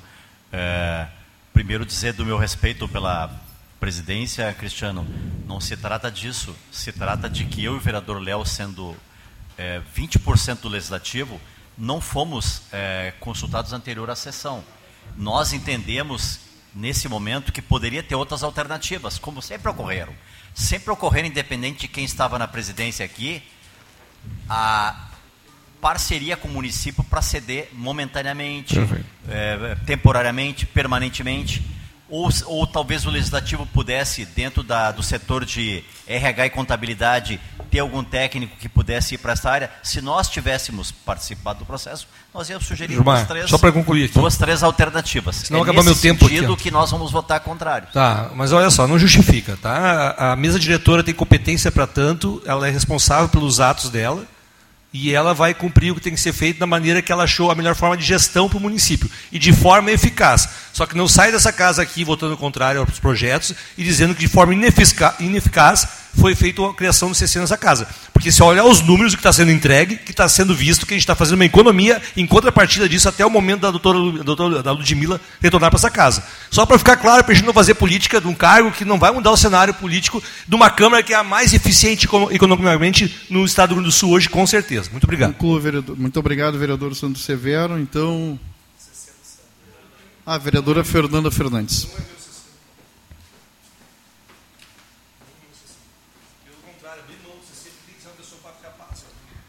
Então, colegas vereadores, presidente.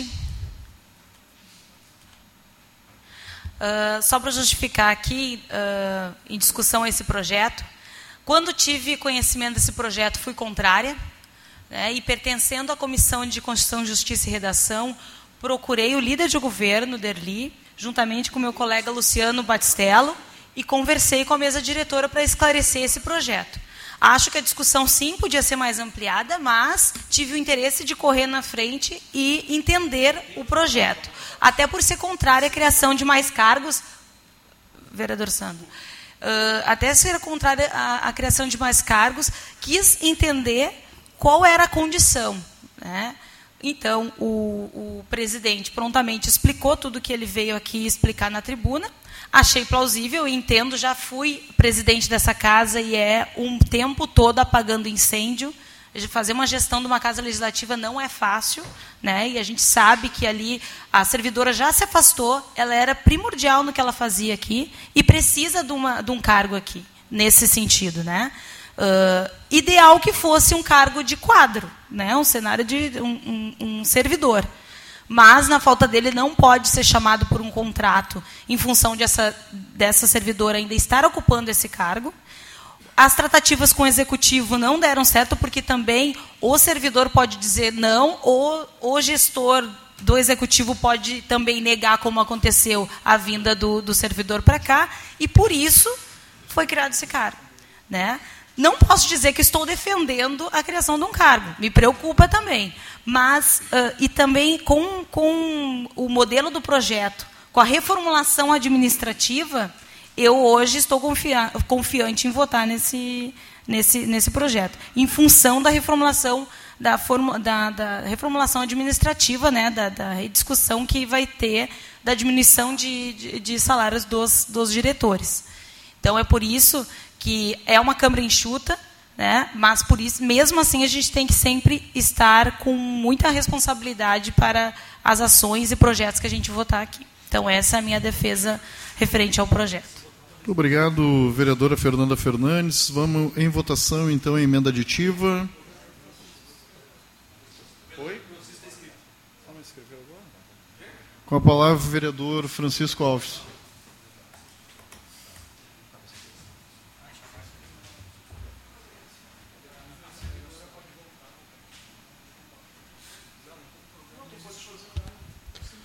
É, Vereador Léo, como eu faço parte da mesa, é difícil a gente procurar fazer um trabalho sério, honesto, e a gente ouvir quase que uma acusação. Quase que uma acusação. Uh, hoje, hoje, uma contratação precisa de seis meses, precisa de quem? Da figura que está sendo substituída. Nós não podemos fazer. Então, precisa da figura independente. E, e esse caso, desde o ano passado, que é novembro, era ano passado. E não foi antes de novembro. Então, não tivemos tempo hábil para fazer com ela na casa, não teríamos. Nós buscamos alguns entendimentos, o senhor disse que não buscamos, e buscamos sim. Não tinha essa pessoa no executivo que pudesse fazer. Então, assim, ó, foi discutido. O senhor fez uma emenda agora de um projeto, chegou agora duas horas atrás, segundo o senhor disse. Esse projeto está dois meses aqui na casa, o senhor, não, o senhor não ofereceu uma emenda. O senhor quer colaborar com nós, quer nos proteger, ou quer causar uma interrogação da comunidade com a gente? Coisa que a gente podia, coisa que a gente podia ter feito, sim, como a gente fez hoje ali. A gente está aberto para essa construção, a gente respeita muito. Então, eu quero, eu quero Só dizer... pedir uma parte, se o senhor puder. Dou, dou uma parte para o senhor, pode falar, fica à vontade. Não, é simples, é só porque eu não posso fazer uma emenda no projeto que eu sou contra. O senhor está entendendo? É questão de técnica legislativa pura e simplesmente. Se eu sou contra um projeto, eu não emendo, porque eu sou contra o mérito. Ponto, só isso. É, contra por ser contra. Ok? Porque se é contra, poderia dizer, olha, eu sou contra o projeto assim, por seis meses eu voto, desde que o projeto seja por seis meses, até que execute para a gente poder. Ou, ou eu tenho que colocar alguém no lugar dessa pessoa para ela fazer toda a tramitação para que a gente possa substituí-la. Ser contra por ser contra é fácil. Agora, sem a pessoa, me diz então, sem a pessoa, vereador, como é que eu vou fazer essa troca? Sem, ela, sem a função ser exercida. Eu só quero entender isso. Pessoal, então assim, ó, não foi, foi, foi conversado, foi desgastado sim o assunto. Conversamos muito, estamos muito tranquilos sobre essa questão. A decisão é lisa, é honesta, é sério. E essa Câmara continua trabalhando da melhor forma possível, sim. E a economia não foi citada. É isso que eu fico triste. Muito obrigado, vereador Francisco Alves. Agora sim, então, em votação a emenda.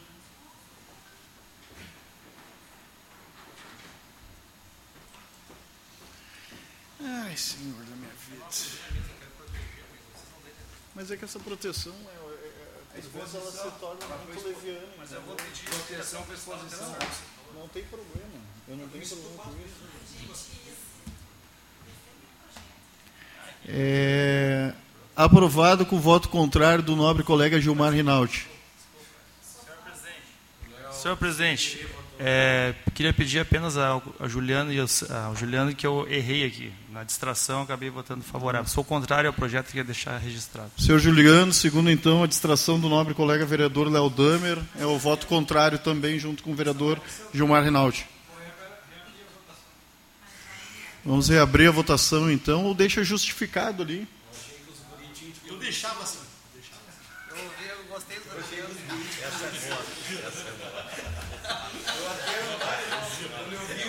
Em votação, então, agora para corrigir a distração do nobre colega vereador Léo Damer.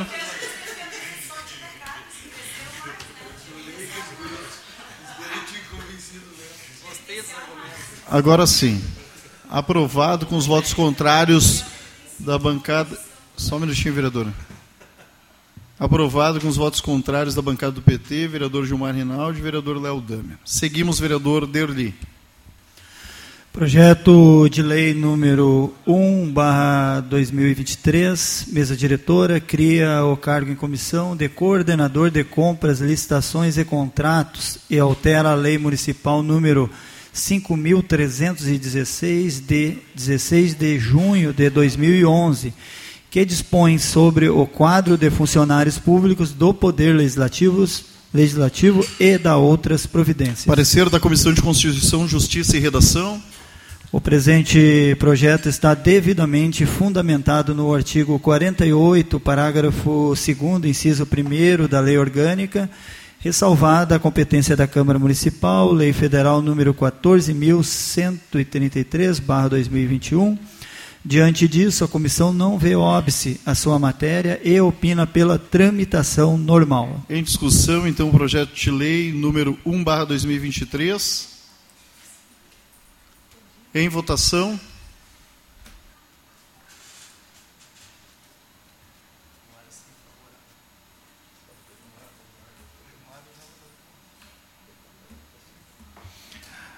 Aprovado com voto contrário do nobre colega vereador Gilmar Rinaldi, da bancada do PT.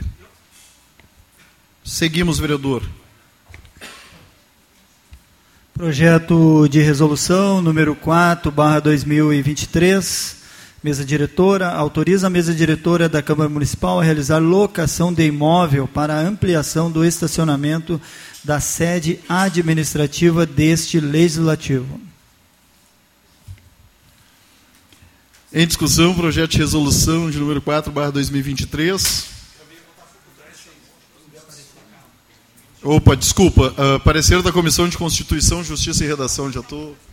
O presente projeto está devidamente fundamentado no artigo 105, inciso 2 e 6 do regime do regimento interno. Diante disso, a comissão não vê óbice a sua matéria e opina pela tramitação normal.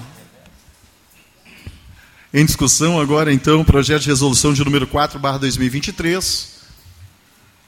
Em votação.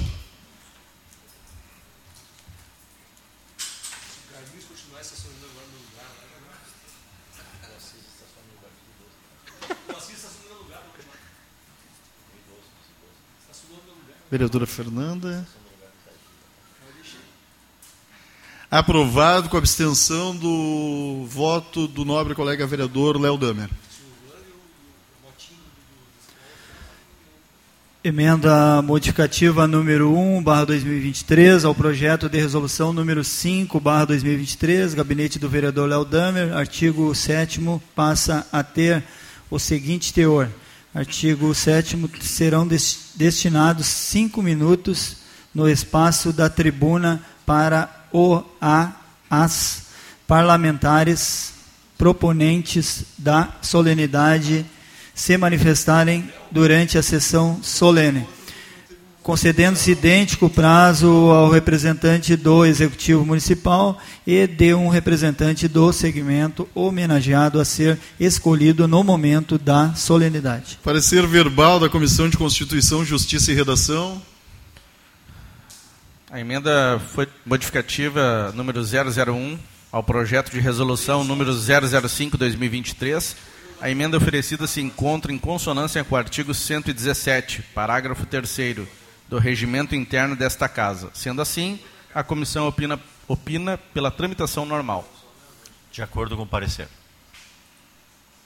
Vereadora Fernanda. De acordo com o parecer. Em discussão, agora então, a emenda modificativa 1-2023 do nobre colega vereador Léo Damer. Com a palavra, vereador Léo Damer. Senhor presidente, de forma muito breve, é, na verdade, fazem anos que faz, faz alguns anos que as sessões, os atos solenes da Câmara não contam com lugar de fala dos homenageados. É apenas a fala do vereador proponente, a fala do executivo e os homenageados, consciência negra, mulher, LGBT, professor, não falam. Não há lugar de fala. E, e este era um hábito democrático dessa casa de sempre ouvir e dar espaço a quem representa de fato.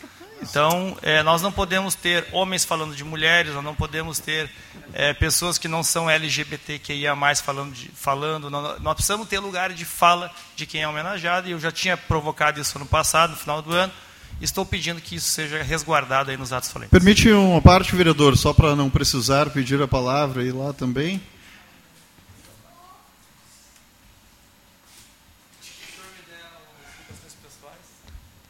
Sim, vereador. Vereador Léo Damer, assim, só a sugestão, então, para a gente dar andamento aqui a essa questão da emenda modificativa.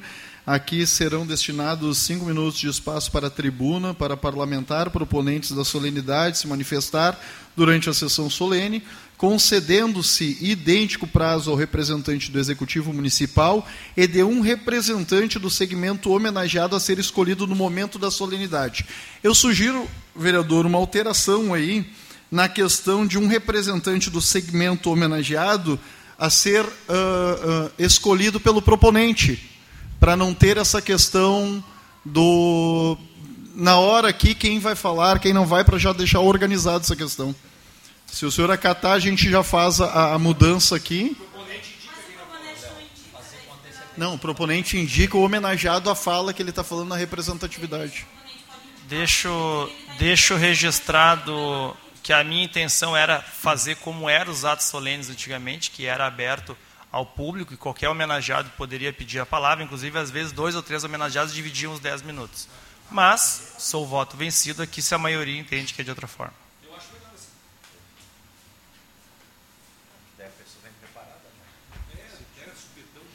É a sugestão que eu, que eu coloco, e daí fica a critério dos nobres colegas vereadores aceitarem ou não. A gente vai colocar para proponente já. já... É, que nem, é que nem formatura. Que nem formatura, que nem turma de escola, já vem sabendo quem representa.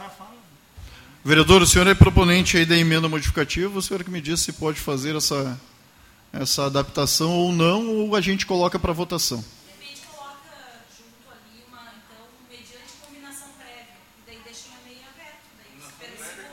Tá, mas assim, ó, o que eu o que eu vou deixar claro aqui é que a escolha no dia aqui não vai acontecer. É que ocorre que pode ser uma extensão da fala do vereador proponente, porque o vereador proponente vai escolher o seu homenageado e a extensão da sua fala. Essa era a ideia de ser algo independente. Tal.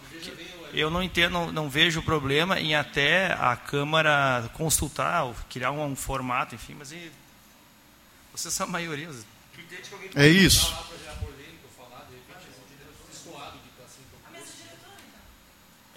era assim.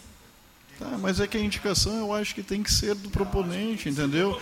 E aí conversei com o vereador Léo Damer antes ali, a indicação do proponente é que não seja um vínculo político, ideológico, tal, tal, que seja do movimento, na verdade, aqui da, da, da questão Mas, do, vereador, do, olha, olha só, se eu faço uma sessão, se vocês entendem que eu tenho, sou de oposição, por exemplo, na minha sessão eu vou escolher alguém para, entende? É, também, o Gilmar, entende?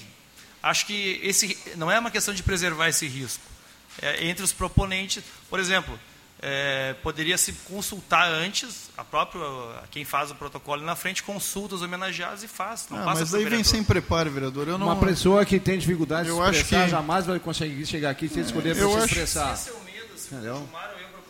Não, não, não, Não é, é, essa a não é. questão, Não é vereador. pra qualificar. É para a pessoa vir preparada, vereador. prévia. A proposta é qualificar. Quem vem preparado Não. de casa consegue fazer uma boa fala. Consciência negra, a Odete vai falar em nome da, consciência da. Já fica combinado. Já fica combinado com a Odete, entendeu? É uma questão de combinação. Bom, eu sugiro ali, então, só a, a, a ser escolhido, não no momento da solenidade, mas prévia pelo proponente da, da, da solenidade. Ah, Se vocês concordam, faz essa alteração, se não, boto Eu na íntegra. Se não, eu boto na íntegra a emenda modificativa do vereador Léo Damer e daí decide em plenário.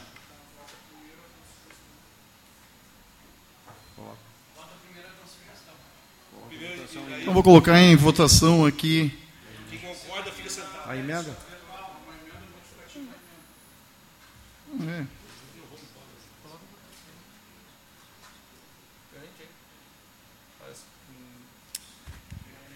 Eu estou dizendo é o seguinte, cara, se ele topar isso aqui, a gente coloca, senão não vai passar.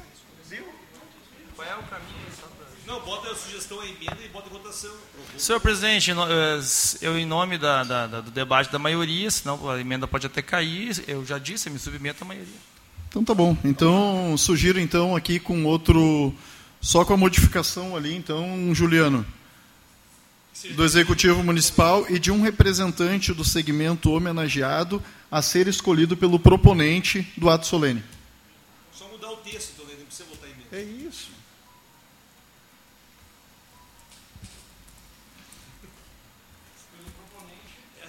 Do ato solene. Não votar em emenda, eu discutir, pedir, pedir palavra para gente votar em emenda, depois tem que pedir palavra para votar projeto. É isso então, em votação. Só, só a emenda, isso. Com essa, com a alteração. Isso. Não, não, é- é- isso já entra. Ah, entendi. Tá. Tem que votar com a nova redação. Então a votação com a nova redação agora. Bota a emenda da emenda, depois a emenda. Agora só a emenda modificativa proposta pelo vereador Cristiano. Meu Deus. Agora a votação dessa. Simbólico. Então votação simbólica agora da, da emenda, da emenda.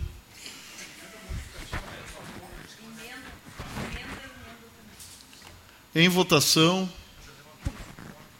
Contrário levanta.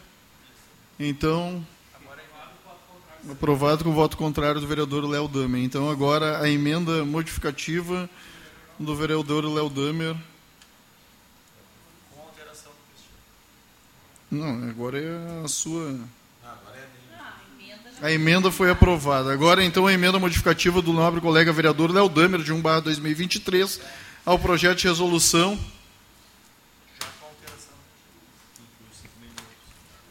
Já com alteração Em votação. Aprovado. Seguimos, vereador.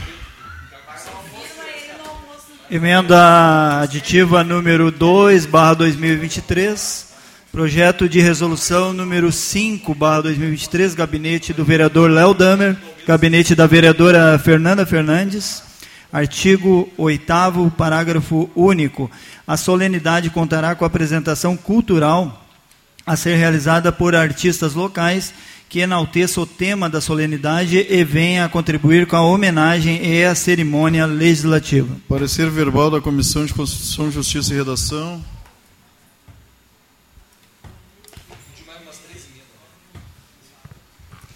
A emenda oferecida se encontra em consonância com o artigo 117, parágrafo 4 do regimento interno desta Casa. Sendo assim, a comissão opina, opina pela tramitação normal.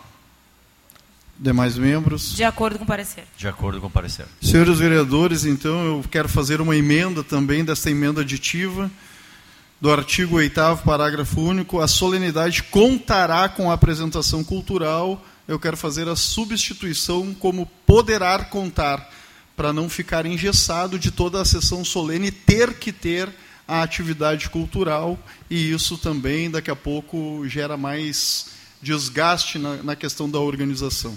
Eu sou contrária porque as sessões, principalmente as solenes, andam acontecendo de uma forma muito prática, desprestigiando o momento e a solenidade do evento. Então, eu acho que tem que engessar sim para ter alguma solenidade, alguma apresentação cultural.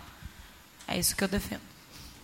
Coloco em votação, então, aqui a emenda da emenda do nobre colega vereador Léo Damer. Os contrários levantem e os favoráveis permaneçam sentados. Vereadora. Não, a emenda do Cristiano, desculpa. Sugestão. Ah, a emenda da emenda. A emenda Isso. Filha. Tá. Isso. A emenda filha sou contra. Aprovada, então, com os votos contrários da vereadora Fernanda Fernandes, vereador Léo Damer e vereador Gilmar Rinaldi. Ah, seguimos agora, então, para a emenda aditiva do nobre colega vereador Léo Damer E da vereadora Fernanda. e da vereadora Fernanda Fernandes, com a emenda do presidente desta casa, vereador Cristiano Coutinho. Em votação. Ah, com a palavra, a vereadora Fernanda Fernandes.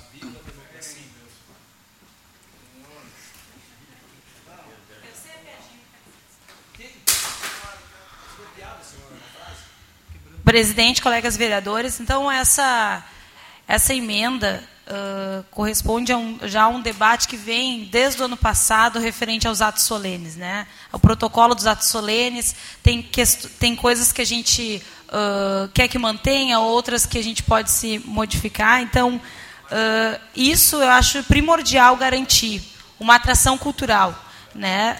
os atos solenes têm se perdido muito a, a a matéria, né, a solenidade, aquele momento uh, de liturgia né, do ato solene. Então, uh, pensando também nos artistas locais que poderão ter um espaço para mostrar o seu trabalho para essa casa legislativa, levando em conta também que nesses momentos de atos solenes muitas pessoas da comunidade vêm prestigiar, eu acho primordial manter isso. Né? Tem outras coisas que eu também questiono referente ao ato solene, porque tem atos solenes que são sim em comemoração, mas a maioria é de reflexão. Então, uh, não sei se receberiam homenagens, talvez seria que, teria que ser uh, de outra forma. Mas, enfim, também respeito a mesa diretora por encaminhar isso e, e só peço essa alteração, uh, garantindo, então, a apresentação de atrações culturais do município. Vereadora Fernanda, peço uma parte.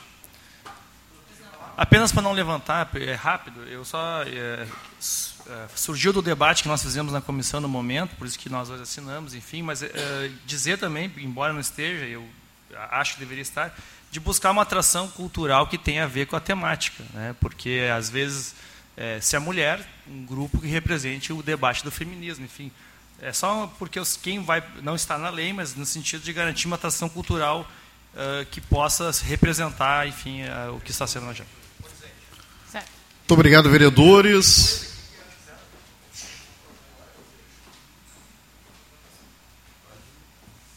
Em votação, então, a emenda precisa fazer a votação. Em votação, a emenda aditiva do vereador Léo Damer, então, com a alteração da emenda do presidente desta casa, vereador Cristiano Coutinho.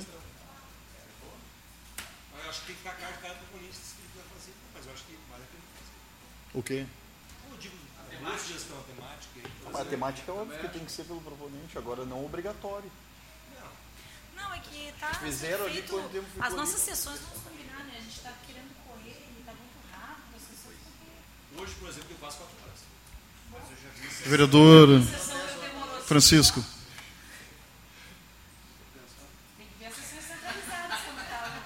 É, aprovado. Seguimos, vereador Derli. Projeto de resolução número 5, barra 2023, mesa diretora, regulamenta as sessões solenes na Câmara Municipal de Esteio. Parecer da Comissão de Constituição, Justiça e Redação. O presente projeto está devidamente fundamentado no artigo 105, inciso 2 e 6 do regime interno, bem como no artigo 92, também do regime interno, Diante disso, a comissão não vê óbice à sua matéria e opina pela tramitação normal. Em discussão, projeto de resolução 5/2023. Em votação.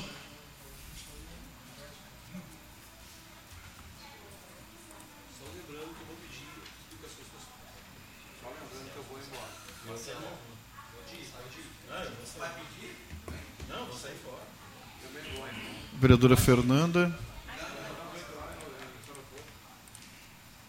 Aprovado. Seguimos, vereador. Projeto de resolução número 6, barra 2023. Mesa diretora dispõe sobre a dispensa de pareceres jurídicos para compras e serviços de baixa complexidade e padronizáveis, conforme permissivo contido no parágrafo 5 do artigo 53 da Lei Federal número 14.000 133, de 1 de abril de 2021. Parecer da Comissão de Constituição, Justiça e Redação. O presente projeto está devidamente fundamentado no artigo 53, inciso 5 da Lei Federal número 14.133, barra 2021, assim como no artigo 105, inciso 2 e 6 do regime interno. Diante disso, a comissão não vê óbice a sua matéria e opina pela tramitação normal. Em discussão, projeto de resolução. Em votação.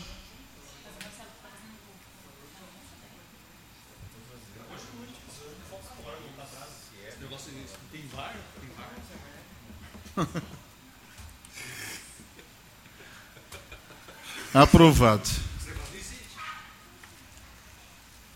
Seguimos, vereador. Eram esses, senhor presidente, os projetos na ordem do dia. Muito obrigado, nobre colega vereador Derli Cienza. Quanto presidente desta casa, então agora pergunto se algum vereador quer fazer o uso das explicações pessoais.